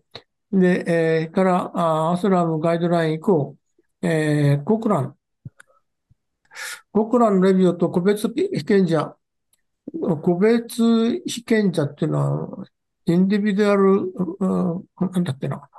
あまあ、患者さんとのデータですね。個別的な患者さんを見ること、ね、あ用いたメタナリシスが発表されたと。最近の、最新の国乱レビューでは、ゴナートロピーを用いた II は、あこれ、これ、まあ、クロムヘンですね。か、あるいはレトロドルと比較して、えー、累積政治出産率を改善することが示されたと。同様に、えー、IPD、個別的なデータを用いたメタナリスでは、モナトロピンを用いた IUI は、CC、クロミフェンやレトロドールを用いた IUI と比較して政治出産率が高く、妊娠までの期間が短縮されるが、その一方で、多体妊娠率は高かったと。5%対2.2、3%。ね。まあ、しかし、ここが大事なんですね。より低い開始量、75単位以下とより厳しい中止基準。まあ、乱暴が3つ以上になった場合はキャンセルするということですね。そうすると、多体妊娠は非常に少なくなりますよ。まあ、CC だけと変わりがありませんよということを言っています。低い、えー、開始量と厳格な中止プロトコルを打ちれば、ほぼ予防できる。多体を、まあ、ほぼって今、全部じゃないですけど、ほぼ予防できる。また、あ個別的なあメタナリスと国ランレビューの両方において、レトロドールと CC の間の政治出産率の差を示すエビデンスが不十分であることが示されたと。いくつかの研究では IVF 後にも見られるように、IUIOS 後に、えー、早産、妊娠高血圧腎症、低出生体重のリスクが増加することを報告して、これそんなにあるかなと、私ちょっとこれ疑問なんですけどね。それから、あゴナートロピンまたは CC を用いた IUIOS 後に生まれた単体児の出生体重は自然妊娠及び IVF の両方に比べて低いことが示唆されたと。コナートロピンを使用した UIOS 群ではより多くの女性が妊娠高血圧腎症を発症し、CC を使用した UIOS 群では SGA が多かったと。で、まあ、これはそんなに著名にそういうのが出るとは考えられないんですけど、そういうデータあるんですよね。費用を考慮すると IOS は IVF よりも費用対効果が高いと思われると。えー、自然妊娠の予後が悪く、未陽性低下の期間の中央値が2年未満のカップル、まあ、この辺ちょっと意味がよくわかんないんですけど、あまあ、いわゆる、まあ、予後の悪い患者さんでは、IUIOS は IVF よりも政治出産あたりの費用が低いという結果となったと。IUIOS は IVF の有効性は安全性、費用対効果の比較については、様々な環境でさらなる評価が必要であると。で、えー、IU を受けた、受けた不妊カップルから生まれる子供と、以前妊娠した子供の長期的追跡調査より、子供の安全性について、より良い比較が容易となると。だから、あここは卵管洗浄っていうのは、まあ、いわゆる、卵管造影ですね。えー、まあ、他に、まあ、超音波化卵管造影とか、発泡剤、造影剤を使ったのとか、まあ、その、卵管造影も、その、リピオドール、油性と水性、水性のものをイソビスト使ったのと、まあ、いろいろあるわけですけども、あの、まあ、ここは簡単に言いますと、まあ、ちょっと、リピオドール使った HSG 卵管造影はいろいろ問題点があると、用土が入っているので問題じゃないかとか、血液中に入ると促性が起きるんじゃないかとか、いろんなことが言われてますけども、結果的には問題がないんじゃなかったということを言ってますね。で、最、まあ、一時、あの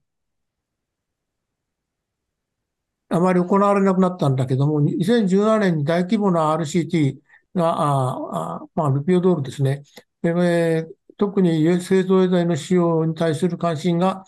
再び高まっていると。まあ、やっぱりやっていいんじゃないかっていうことになってきたんですね。で、造影剤を用いて、えー、HSG を行った場合、妊娠する、まずは可能性が優に高い。これは確かに言えますね。だから以前の小規模な RCT では、子宮内膜症でも有効であったと。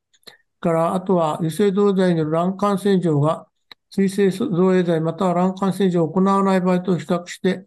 えー、短期臨床妊娠率6ヶ月以内の増加と関連することが示唆された。しかし、政治出産に関するエビデンスの確実性は依然として低いと。から、あオイルを使った研究グループの長期間追跡では、油性造影剤による妊娠性改善効果が、まあ、あの、まあ、油性造剤剤、リピオドルを使った方が、その何年も効果が持続するっていうことを言いたいんですね。だから、そのリピオドル自体は、あの、水性造剤よりかなり倍以上高い、値段高いんですけど、その効果が持続するっていうことから言うと、えー、決して高くないんじゃないかということを、ここでは言っていますね。だから、あかまあ、どうしていいかっていう、まあ、原因はよくわかんないけど、精子、その仮説としては、精子や受精卵に対する免疫反応を変化させる、腹膜や子宮内膜に対する油性造影剤の免疫調節効果、子宮内膜の受容性を高める子宮内膜オピオイド受容体に対する陽動成分の作用、造影剤の潤滑効果による毛様体運動の促進、卵子の輸送や精子の運動性の向上、卵管の、まあ、デブリ、まあ、表雑物、エシ、した物質の排出効果などがあるということですね。まあ、そういうことが考えられている。まあ、あくまで仮説ですけどね。でこれまで、えー、油性造剤の自た HSG では、同様剤の血管外漏出や血栓が、うん、あと甲状腺機能障害が言われてたけども、まあ、あ問題はないんだということを言ってますね、ここではね。で、まあ、ここで今、やっぱり費用対効果6ヶ月点でえー、造影剤を使用した油性の造影剤した HCG は、水溶水溶性の造影剤を使用した HSG より高価であるが、あまあ、しかし5年後には費用は同程度になり、油性造影剤群では累積出産率がおける利益は、まあ、7.5%。まあ、油性の方がいいということを言っています。から、これはちょっと体外成熟バイオえー、あ、まあ、あこれ、これはまあちょっと、えー、簡単に言いますと、まあやはり今の段階ではまだ、あコンベンショナル IVF の方が成績がいいですよと。で唯一、利用されるしてもいいというのは、OHS のリスクがある女性に限られているということで、えー、まあ、また IVF は、まあ、IBM と比較したら、IBM は IVF と比較したら、まだちょっと少し、えー、効果が悪いので、あまり進められませんよということを言ってます。あと、これはちょっとね、非常に面白かったんですけど、膣内培養っていうのがあるんですね。えー、まあ、膣の中で、えー、受精、受精させるんですかね。まあ、そういって、えー、細胞分裂5日間、まあ、最初は、あの、3日間しか培養しちゃいけないってアメリカあたり言ったんですけど、これはまあ、最初はフランスで開発されて、えー、現在 IVF と、UI と IVF の中間に位置づけられているって、まあ、かなり重要なポジションにいることはいるんですけど、ね、IVC、え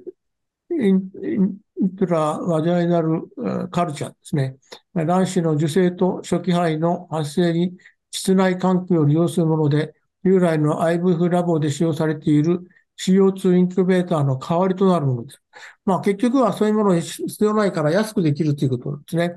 で、IVC を待機管理、IUI、体外受精の代替として提供すべきかどうかについてまだ議論の余地がある。まあもちろんそうですね。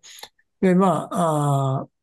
まあ、結局 RCT がフランスとかドイツでも行われてます。意外と成績はそんなに悪くはないんですね。で、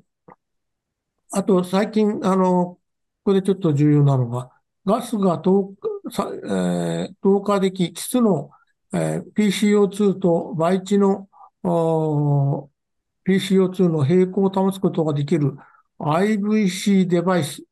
そういう装置ができたんですね。イン、 INVOcell って言うんですか、 INVOcell が設計されており、最大10個の乱暴細胞をインボセルデバイスで培養することができる。したがって、えー、余剰乱暴細胞を廃棄するか、ガラス化するか、従来の愛学で培生することができると。で、まあ、今最近はね、アメリカで結構これやられてるようなんですね。で、まあ一応、最初はアメリカは3日移植までとしたんですけど、5日背面移植は適用外であると、最初の2016年の段階ではそうだったんですけどね。ところが、まあ、その後、いろんなところでやられるようになって、まあ、米国とカナダで IVF 治療、低費用医療を受けられる、あ、低、なんだ、治療を低費用で受けたいと考えるカップのために選択としてまた IVF を受ける金銭的余裕のないカップルにでも、生殖補助医療を受けられるようにするために提供されている。ね。で、えー、人生配色後生児出産に立った女性の割合は、養分で同程度であった。まあ、この辺はやっぱりすごいですよね。IVC 群の有害な事象は、指数分泌物デバイスに関連した不快感、再配置が不必要なデバイスのずれ、かゆみスポッティングであったと。ただ、まあ、あの、これじゃここには書いてなかったんですけど、日本人には、なまあ、お風呂に毎日入っちゃ、湯船に入っちゃうんで、あまり向いてないんじゃないかということを言ってます。で、まあ、サンプル数も限られているため、安全性についての結論はまだ得られていないというんですが、ここは、あの、リプロダクション東京の松林先生のブログからちょっと引っ張ってきたんですけど、このインボセルに関する2021年のファーティリティスリティ、これは、RMT で読みましたかね？ちょっとわかんないんですけど、これで見ると A, A から E までの4つの施設でやって、確かに廃盤法到達率はちょっと落ちるんですが、着床率、累積出産率、えー、排卵、採卵あたり、移植あたり、決して悪くないんですね。だからまあ、今現在アメリカで65施設が行われている。だからまあ、廃盤法までややっていいわけですね。ただど、どういう装置なのかっていうのはちょっと絵とかそういうのがないんで、よくわからないんですけども、とりあえずアメリカではこういうこともやっています。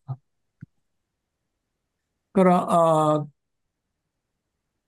世界における IVF とその代替法の使用傾向としては、まあ、まあ、これは、まあ別に世界、世界中で IVF が増えてますよと。で、育児は中国が低いけど、他の国はみんな60%を超えてますよと。特にラテンアメリカで80%を超えてますよと。で育児の増加は過剰治療を意味するとか。さらに問題なのは、不妊治療を受けるカップルに提供されているアドオン、サプリメントみたいなものですね、が、まあ問題であると。評価されたアドオンのいずれも有効性を示す明確なエビデンスがないということである。ここが大きな問題ですよということで。で、えー、まあこれは、まあ出生数、これは後でいいですね。伸ばします。から、あここもあとは、まあ、この著者もですね、さっきの林先生のあれも出てましたけど、ハイムラクサ、あまあ、アルゴリズムを使っても、えー、累積妊娠率は今のところ改善しませんよと言ってね。一方で IBF と比較して、インボセルを用いた IBC の費用対効果の安全性を上げてないところ、十分に評価されてはいませんけども、まあ、安くできるというのは、ちょっと魅力かもしれませんけど。から IUI また待機管理がインボセルを用いた IVC にとって変わるかどうかは、インボセル IUI または待機的管理、自然経過と比較する研究は現在行われていないため、まあ、議論が分かれるところであると。まあ、これが今後どうなるかというと、まだちょっとわからないということですね。から、まあ、ここはどうだったかな。まあ、今後の方向性っていうんですまあ、まあ、ちょ、この著者ら、あ PCO の患者はちょっと除外してます、今回。PCO はまあ最初はもうタイミング、ハイライン発剤使ってタイミングは AI 値が優先なんで、えー、ちょっとこれは除外してます。から、IBM の使用は現在と OHS だけですね。原因不明カップルに対する予後について基づいた臨床管理を広く実施する前に、まあ、ここは著者が強調したのは予測モデルをまあ、使った方がいいよということですね。で、これが、その、ほ、なんでしたっけな、この、フナウルトっていう人らのあ予測モデルなんですけど、まあ30%以上だと、うん、まあ待機で、待機でもいいです。6ヶ月待機でいいですよ。以下の場合は3から6サイクルは IUIOS がいいですよ。それでもダメだったら IVF ですよ。まあ、これが全まあ、世界中で受け入れられてるわけではないということを言ってましたけどね。だから、これが、あまあ、さっきお話した通りで、IUIOS と IVF の比較して、まあ、3つのデータがあるんですけど、ほとんど差がない。若干ちょっと IVF の方がいいかもしれませんけど、ほとんど差がない、有意差なしですね。から、これも IVM と IVF を比較したランダム化試験で、これも見ますと、あのー、こちらの症例とこちらの症例とは2つにあるんですけども、まあ、オンゴイプレグランシーに関しては、あちょっと差があるぐらい、有意差はな有意差があったのか。まあ、やっぱり、あの、オンゴインプレグランシーに関しては、えー、特にキムラーティブ、累積妊娠率に関しては、あの、IVM より、IVF のが、まあ、優位にいいですよということを言ってる、フィギュア、テーブル、テーブルです。まあ、これは先ほどお話した通りで、まあ、ヨーロッパ、アメリカ、チャイナ、ジャパン、オーストラリア、ニュージー、ラテンアメリカ。まあ、あの、中国では、えー、凍結が少ないですよ。まあ、あの、ここで、えー、IUI を出しているのはヨーロッパだけなんですね。他の国出てない。IUI はほとんどずっと変わってないですね。からまあ、普通のブルーがアートオール、みんなブルーは増えてますね。どこも増えてます。だから、赤がフローズン1、凍結肺。凍結肺もどこも増えてますけども、でも、やはり日本はちょっとやや高め。それでも、もっと高いと思ったんですけど、そんな高くないですね、これね。あとは、この点線がイクシーですね。イクシーは、やはりラテンアメリカでは断然高いですね。多いですね。イクシーが。まあ、ちょっとやりすぎですよという書いてありましたけどね。まあ、これは大した内容はないと思います。まあ、本当はですね、これ、これだけじゃわかんないんですね。私は今まで、あの、7年前にも受精着床学会に一般不日の重要性と、日本はちょっと対外性やりすぎですよってのを出して、今年の3月にさらに集大成として同じような論文を書いて、5年前にもちょっと、あなたは対外性でなくても妊娠するんではないですかっていう本を出したりしたんですけど、やはり人口で、人口比で計算しないとダメなんですね。ね日本は、あヨーロッパの1.7倍、アメリカの4倍ぐらい、えー、体外性の採卵数多い、治療周期数多いんですね。で、特に、まあ中国が今一番多いんですけど、中国は日本の人口10倍以上ありますからね。それで、中国の日本は半分ぐらいですけど、それでも世界で2番目に多い。でも人口は 10, 10分の1が、ね、だから、いかに日本が、ああとやりすぎかっていうのがわかるかと思います。まあ、それだけでしたっけね。まあ、以上です。それでは、岩田先生、本日もありがとうございました。ありがとうございます。ではですね、あの、続いて、根岸先生に、えー、論文の解説をいただく予定だったんですけれども、あの、一旦、えー、論文の解説はこちらで、あの、終了させていただいて、あの、ここから、えー、遠藤先生からの、えー、特別講演として、えー、ご講演いただければと思います。遠藤先生、お願いしてもよろしいでしょうか？はい。あ、すいません。あの、あの、えっと、なんか特別講演なんて、あの、タイトルつけていただいたんですけども、あの、えっと、本来はですね、あの、えっと、時間が余った時に、あの、喋らせていただくっていうつもりだったんですけど、あ、すいません。それでは、あの、え、改めまして、え、本日、あの、札幌医科大学の遠藤俊明先生より、えご講演をいただきます。よろしいでしょうか？えっと、すいません。あの、えっと、いつもあの、アカデミックなあの、お話を聞いてるばっかりでね、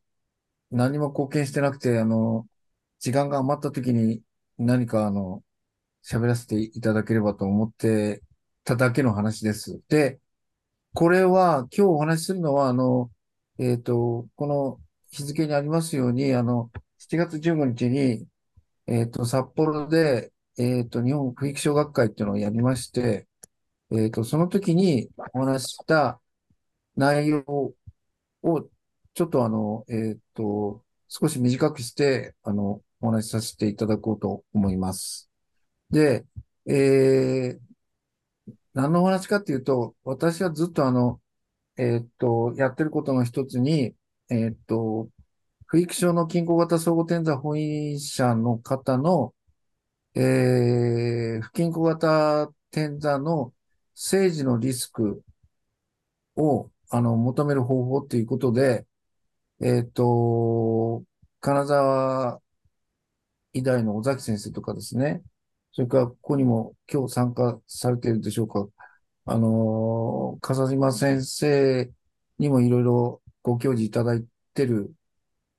あの、テーマなんですけども、それをですね、あの、うんと、結構ややこしいので、それをウェブプログラム化したんですよね。私が、私の仲間と一緒に。で、あの、均衡型相互転座の不育所の方に接する機会って、そんなにたくさんないと思うんですよね。で、あの、そういう患者さんが来るって分かって勉強して、えー、そしたらまた半年後とか1年後になって、あの、忘れてしまうっていうことが、まあ私の場合もあったので、あの、それをウェブプログラム化して、あ、置けばですね、それに染色体と切断点を入れれば、あの、本当に、えー、数十秒で、あの、リスクが出てくるっていうのを作って、えっ、ー、と、それをこの間の保育所学会にお話ししましたし、まあ、あの、この間の、あの、人類遺伝学会のあの、えー、アジア大会でもちょっと、あの、私の共同演者が発表しました。で、えっ、ー、と、どういうことかって言いますと、あの、えっと、不育症の中の均衡型総合点座の保員者の方は、あの、やっぱり流産するのと、あとは不均衡型点座の、えーそういう、まあ、合併症を持ったお子さんを妊娠して、しかも、えー生まれて、生まれるという、まあ、そういう場合が、あの、あるわけです。で、えっと、そういう時にですね、あの、まあ、私の経験している症例でも、あの、もう本当に、ものすごい重篤なお子さんが生まれた方もいますし、えーそれを避けるためにはどうするかということで、あの、えー PGTSR ををやった方がいいんじゃないかということで、まあ、あの、進めてる、あの、ことです。それで、均衡型相互転座っていうのは、もう、その保員者の場合ですね、その確率はまあ、その転座の部位によって違うんですけども、えー16パターンの、あの、染色体の、あの、肺ができます。で、正常型、均衡型は2通りで、隣接1分離が2通りで、隣接2分離が2通りで、31分離が8通りと。で、まあ、これ40っていうのもあるんですけど、これは生まれないので、えっと、この16通りに、あの、えーどういうふうに、まあ、妊娠して、えーどうなるかっていうことをですね、やっぱり、あらかじめ分かってた方が、あのまあ、その、対策も取りやすいですし、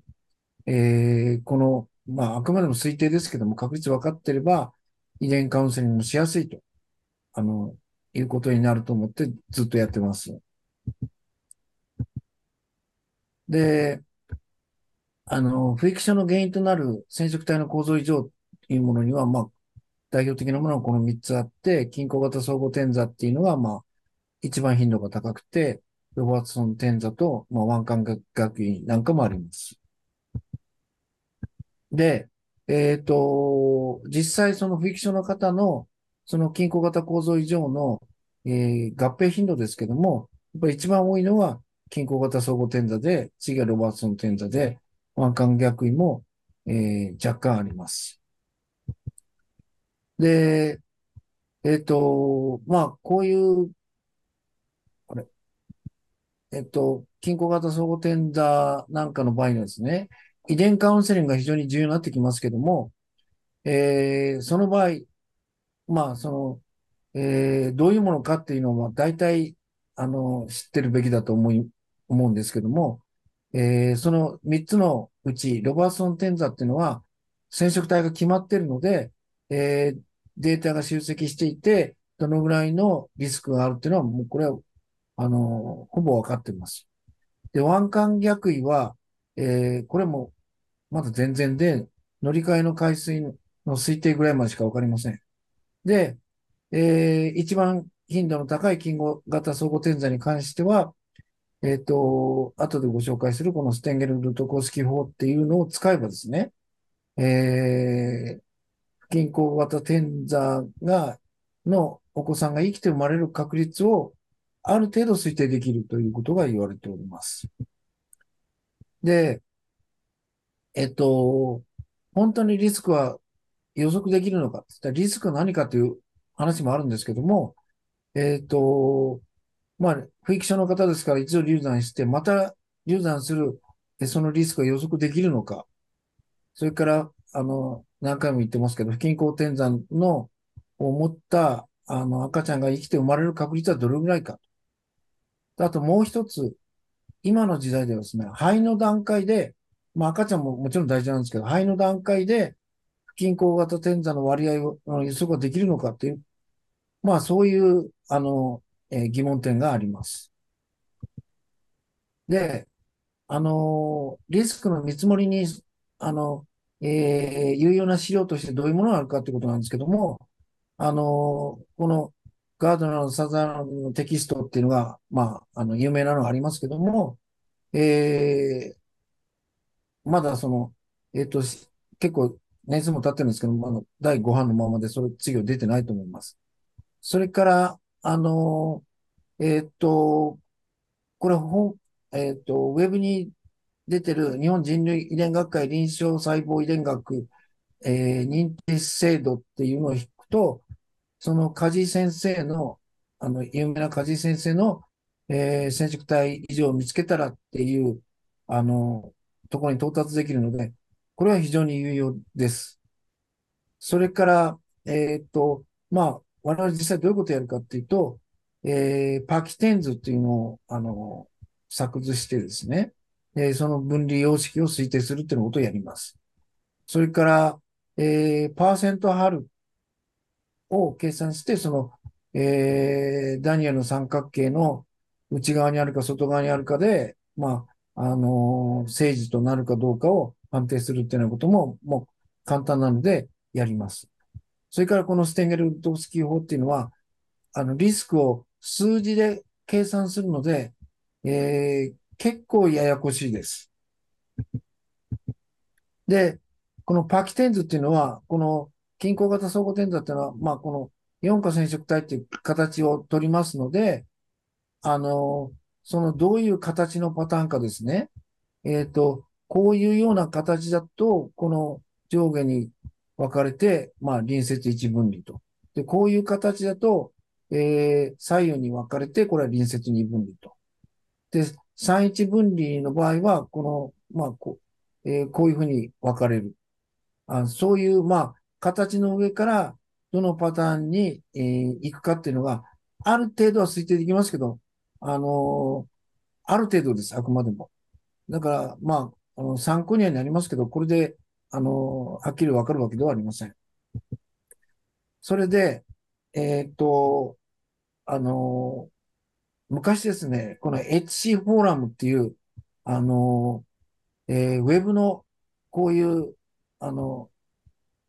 えーっと、誰でも、あの、アクセスできる、そういう、えーこういうのがあったんですよね。で、これ表示ですけど、ここに、あの、と、あの、えーっと、登録すると、えー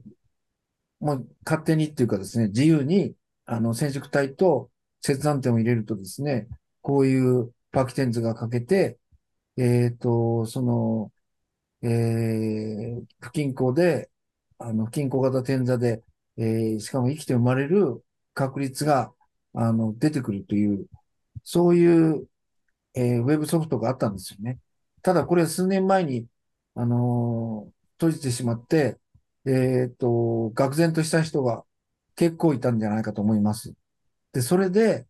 えーまあ、この後はですね、これ閉じた後は、あの、手作業で計算するしかなかったんですけども、もう、それではちょっと大変だということで、我々は、その、えーウェブソフトを作ったわけです。で、あのーダニエルの三角形っていうのはこれです。この、えっと、えーパーセントトリソミーとパーセントモノソミーから、あの、この三角形を引くんですけども、えーっと、その得られた、得られたっていうか、対象の、あの、えー均衡型相互転算の方の、えーからですね、その不均衡型になったとき、この、この三角形のこっち側に入るか外側に入るかで、えーその、不均衡を持って赤、赤ちゃんが生きて生まれるかどうかを、まあ、大体推定できるということで、非常に簡便なんですけども、この場合はですね、あの、染色体、どの染色体でも同じなんです。同じふうにして、まあ、計算するんですよね。なので、その染色体に、あの、どの遺伝子が載ってるかっていうようなことは全く関係なく、まあ、こう、ボーンとやってしまうので、まあ、どこまで正確なのかっていうのもあったんですけども、まあ、それなりには役に立つので、これは今でも使えます。で、えーっと、その、一番、その、えー大事なのが、このステンゲル・ルトースキー法っていう方法で、えーこれは1988年ということで、もうかなり年数は経ってます。で、えー1120角形で、まあ、検討して、この計算法を、まあ、あの、作ったんですけども、えーもうこの原本は手に入りませんし、えーまあ、いろいろ古くはなってると。古くはなってるんですけども、この、えっ、と、ガードのサザーランドのテキストの、えー第5版にも、まあ、紹介されております。でもこれももう、あの、5年ぐらい経ってるので、そろそろ出てくるんじゃないかと思うんですけども、まあ、これに載ってる資料も、ある意味結構、あの、古いデータに基づいたものになってるという現状です。で、えっと、このステンゲル・ルトフスキー法に有用な資料っていうのは、今お示したガンドのテキスト、それからあの、えー、ウェブに載ってる、その、梶井先生の、あの、ホームページ、それからあの、えー、遺伝カウンセリングマニュアル、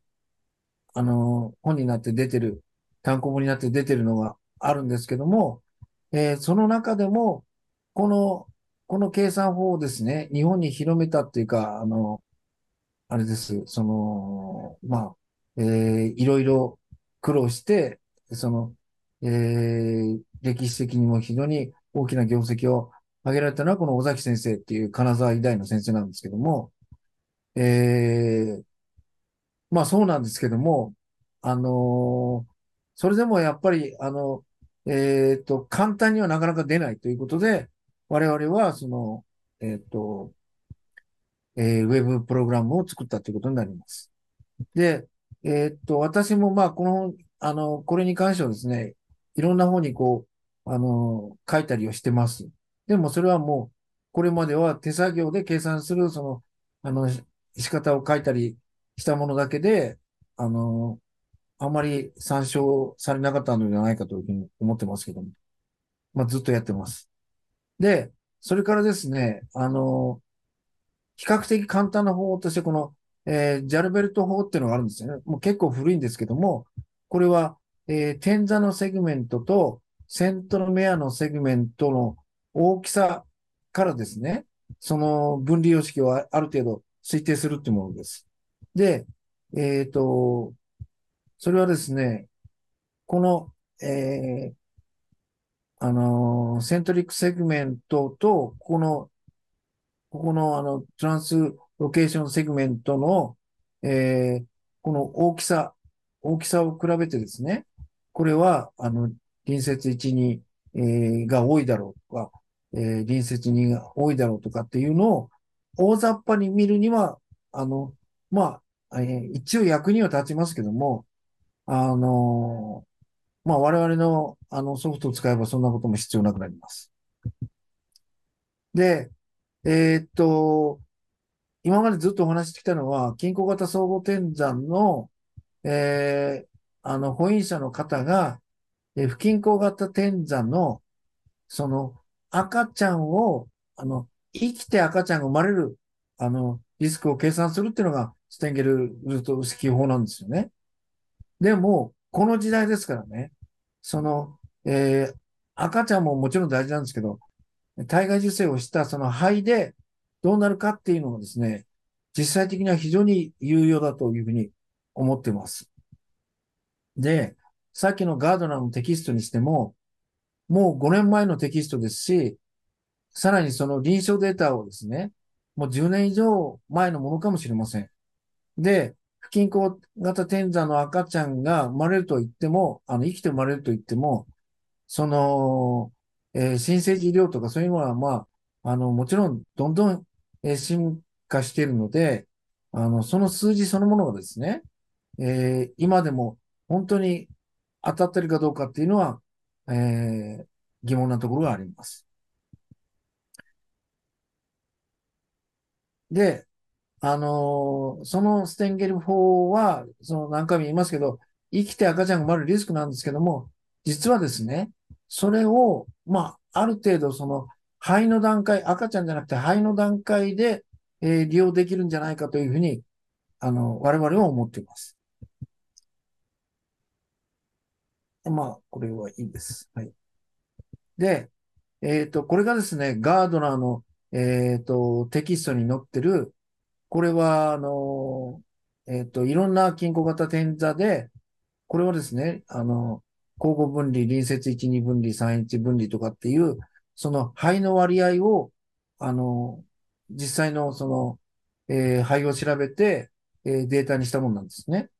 で、まあ、とは言ってもこれも相当古いので、あの、えー女性婚姻者の場合は33例で、男性婚姻者の場合は20例ですけども、それにしても、こういうふうにきちっと本になってるっていうのはほとんどこれしかないように思います。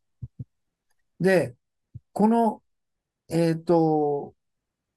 男性婚姻者だとの、あの、データを見てみるとですね、男性婚姻者だとして見てみると、全体として、えー交互分離が、えー41%だったとか、この隣接位置が35%だとかっていうのがわかるんですけども、で、これをそのまま信用していいかというとですね、実はですね、中身を見てみると、平均ではこの41%にとかなるんですけども、実はですね、えー最小値が17%で最大値が100%だなということで、あの、バラバラなんですよね。だからこの全体としての数値は全然当てにならないということです。だから、あの、何を、ここで言いたいことの一つはですね、例えば、エシュレとか、まあ、日産もそうですけども、えー均衡型相互転座の型を全部まとめてリスクを出してもですね、それを出しても、一人一人その染色体も違えば切断点も違うので、本当にその、えーきちっと当てはまるっていうことは、ほとんどないんじゃないかというぐらいに思ってます。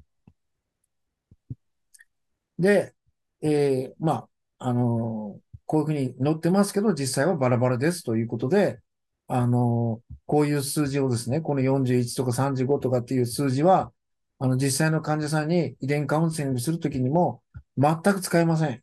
その切断点がバラバラだからです。で、えっと、それでですね、その、これはですね、あの、手作業でやった時の話なんですけども、この男性婚姻者の方と、まあ、女性婚姻者もやりましたけども、えーステンゲル法で計算した時のリスクはどうかっていうことなんですね。で、えっと、大体ですね、えーここそうなんですけども、あの、肺の段階で、肺の段階で見ると、女性婚姻者は一番その頻度の高い、えーその、えー不均衡型の割合と、このステンゲルで計算したのと、だいたい85%ぐらい一致してたと。これ、すごいんですよね。ただし、あの、精子はね、全然、あの、えー精子っていうか男性由来で肺の分離様式を推定すると、あんまり当たらないんですよね。ただ、精子レベルで見ると結構当たってると。これは肺の段階での、あの、一致率ですけども、えー男性の場合は、あの、肺の段、男性婚姻者の場合は、肺の段階では、ではなくて、精子レベルではなんとか結構当たってたということで、やっぱりこの、えーステンゲル・ルトースキー法っていうのはですね、その不均衡、どのパターンの不均衡型点座の、あの、肺になるかっていうのを推定するのにも、あの、役に立つというのがですね、あの、我々の知見です。何回も言いますけど、今までは不均衡点座を、を持って生まれる、あの、生きて生まれる赤ちゃんのリスクだったんですよね。でも、あの、この時代ですから、あの、えー PGT-SR をやった時の肺の段階で、その不均衡型点座がどれぐらいあるかっていうのがですね、実際の臨床上にはすごく役に立つと思うので、えーこのステンゲル・ルトスキ法は、その肺の段階でもまだ役に立つということです。で、まあ、あの、長くなりますんで、ちょっと、あの、飛ばしますけども、えー均衡型相互転座っていうのはこういう、こういうものです。この、えっと、えー二つの、あの、二種類の染色体の一部が、こう、ちぎれて入れ替わってるというもので、えーまあ、えーは、あの、400人に1人ぐらいいるというふうに言われてます。で、えっと、不妊カップル、それからにもいますし、まあ、流産カップルにもいるし、えーということで、やっぱり、あの、えっと、調べなければもちろんわからないんですけども、調べれば、あの、それなりに、ものすごいいっぱいいるわけじゃないですけど、それなりに、あの、遭遇するチャンスはあると思います。なので、えっと、特に流産症例で、この均衡型総合点座を見つけたときにはですね、その、それなりの遺伝的対応が必要になってくると。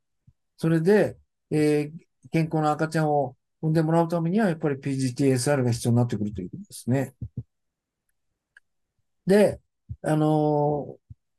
さっきも言いましたけど、この、えー均衡型総合点座の場合は、えーこの4価染色体っていう、こういうパターンで、あの、あの、配偶子を作ります。で、交互分離、交互分離というのと、それから隣接1、隣接2、3、1分離。こういうパターンで、あのーこの3つの場合は、不均衡型点座で、えーそういう染色体異常を持って赤ちゃんが生まれる可能性があるということになります。で、あのー実際の、あの、配偶子ですけども、まあ、こういうような、あのーまあ、あの、様々なパターンにな、なるということですね。で、えーっと、これはですね、その、えっと、我々が新しく作った、あの、えーウェブプログラム関連で作った、その、えっと、えーこういう模式図なんですけども、えっと、これで見ると、まあ、ちょっとちっちゃくて分かりにくいかもしれませんけども、あの、この16パターンっていうのがよくわかるはずです。それで、それでですね、もう一回その、えっと、これは、えーガードナーのテキストに戻ります。で、ガードナーのテキストっていうのは何が書いてあるかというとですね、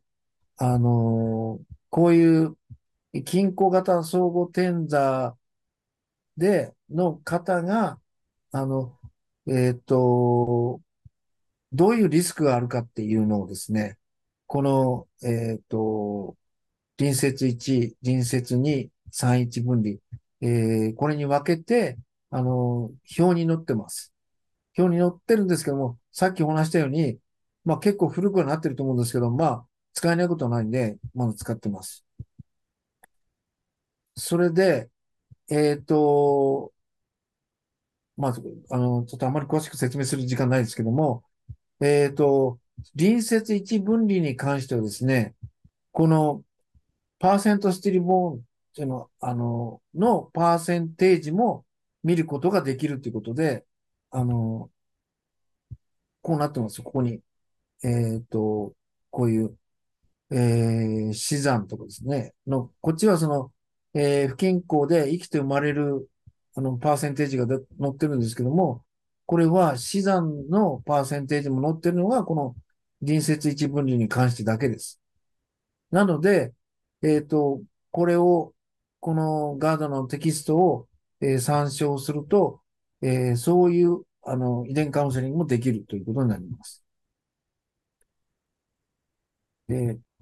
で、隣接二分離っていうのがですね、あの、これしか載ってないんですよね。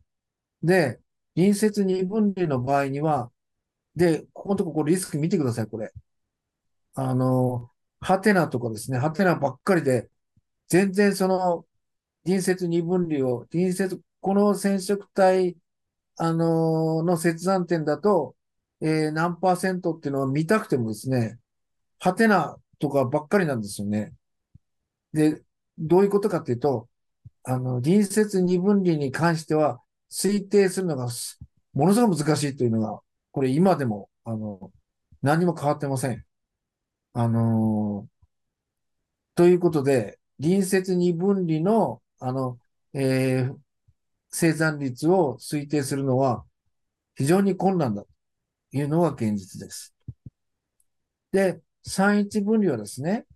あのーこういうふうに、まあ、あのーえっと、この切断点である程度こう、えー、わかるようになってますんで、この中から、あの、探してですね、該当する、えー切断点があれば、そこの、あの、えーリスク値を参照して、あの、患者さんにお話しすることができるということです。なんですけども、えー、これを我々のウェブプログラムを使えば、あの、こんなの調べなくてもできるということなんですね。で、これはですね、えっと、こういう、あの、えー染色体の本因者の方が、えー隣接一分離の、お肺に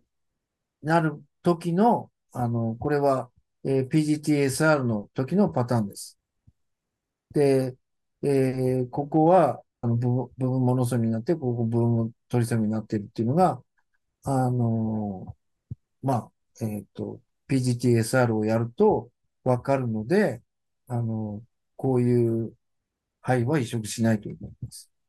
で、これは隣接二分離で、これは三一分離の、あの、PGTSR の時のパターンです。で、あの、それでですね、このステンゲル・ルトフスキ法ですけども、えー、その、さっきの、あの、ダニエルの三角形のように、まあ、その染色体とか切断、あの、まあ、切断って言われるんですけど、どの染色体かを無視したようなものに比べたらですね、えー染色体ごとの経験的リスクですけど、それを、あの、えーあの、盛り込んだ、あの、ものなので、非常に有用と、あの、今でも有用というふうに思われます。ただ、計算するのがですね、結構めんどくさくて、一年に一遍しかその均衡型相互転座の症例見ないような場合にですね、そこでせっかく勉強して覚えたとしても、次に一年後に来たらもう忘れてるっていうことはもう絶対ありますので、その場合には、えっと、我々のそのソフトが非常に出す、役に立つんです。これはまあ、手書きで計算した、あの、計算のが、まあ、こうやって、あの、隣接1、2、3と、あの、計算していって、その、全部数値を足すと2%になるというのが、この染色体の場合に、えーそういうことが、あの、今まではやってました。で、えーこの症例はですね、実際に前のお子さんが、こういう染色体の、あの、えー、不均衡型転座を持った重篤なお子さんだったっていうパターンで、これは、あの、えっと、えーステンゲル法で、えー予測できたっていうパターンです。それから、この方の場合には、えっと、こうやって前を計算してて、結局はですね、あの、3一分離が一番多いっていうパターンで、実際のお子さんも、えー、3一分離だったと。ということで、あの旧来法でももちろんこうやって計算できるんですけども、えーこれをですね、あのえーこういうのを全部その、えっと、ガードナーのテキストに載ってるデータなんかを全部読み込んで、そしてプログラムする化すると、もう、まあ、これ1秒っていうのはこれ、まあちょっと嘘ですけども、えー数秒で結果が出ます。で、えっと、あの、えその、ウェブを使ってですね、そこに、え染色体と移設断点を入力すると、えーレポートが返ってきて、えーそれを使うと、あっという間に遺伝カウンセリングができるということになっています。で、えーこれが実際の入力画面です。で、ここにあの、え染色体の番号を入れて、ここに、えーあの、もう一つの染色体の番号を入れて、そしてあと切断点を入れると、えーこんな風に、あの、えー不均衡型転座に、あを持って生児として生まれるリスクが、あの、こういう風に出てきます。ただ何回も言いますけども、それは不均衡型転座を持って生児として生まれてくるリスクがそもそもの、あの、ステンギル法なんですけども、それはかなり、あの、PGTSR をやった時の、その一番頻度の高い、えー不均衡型転座の、あの、あれですね、受精卵のパターンの予測にも使えそうだ。いうところが、まあ、一番の、あの、売りです。で、えーあの、我々のそのプログラムを使うと、こういう、まあ、えー隣接1、2、3、1分離、えーこういうような、まあ、えーフィギュアも得られるし、まあ、あの、パキテンズもこういうふうに得られるし、えーそれからこういう、あのトライアングルも、えっと、あの、数秒で、数秒、数十秒で出てきて、あの、まあ、あの、患者さん目の前にして、その前で、あの、け、あの、これ使うっていうのはあれですけども、えー前もって、あの、この、えープログラムを使ってリスクを計算しとくと、患者さんに、あの、説明できるということで、えー非常に有用ではないかというふうに思っています。それで、えっと、また流産するリスク予測できるかって、これできないんですよね。あの、流産リスクっていうのはできないんですよ。やっぱり、そういう、あの、データとしてもですね、あの、流産したデータっていうのは、そういう流産時の染色体っていうのは、その、どんどん集まるってことは普通ないんですよね。でも、不均衡型転座を持って生きて生まれてくるっていう、まあ、そういう特殊例に関してはね、やっぱり報告されるので、その、その確率はやっぱりある程度予測に使えると。それで、肺の段階でもですね、もう少しあの、えっと、プログラムを、えー修正していけばですね、これにも使えるんじゃないかということで、その PGTSR の次の段階としてですね、次のステップとして、えーこのウェブプログラムを使うと、えーそういう遺伝カウンセリングが非常にあのやりやすくなるんじゃないかと思います。で、これはその、この間の、あの、人類遺伝学会の時の、えーオーラルプレゼンテーションした時の表紙です。ということで、なんかあの、わかりにくかったかもしれませんけど、まあ、一応、あの、こういうようなことをやってるということで、あの、えー、今後ともよろしくお願いします。はい、以上です。それでは、え遠藤先生、貴重なお話いただきまして誠にありがとうございました。はい。それでは、えーよろしければ、こちらで本日の、えー、MT カレッジズーム講座終了させていただきたいと思います。えー本日も先生方、解説ご協力誠にありがとうございました。ネギ先生、いろいろちょっとお気遣いいただいてしまって、申し訳ございません。ありがとうございました。また、あの、えー改めて、あの、セッティングさせていただきます。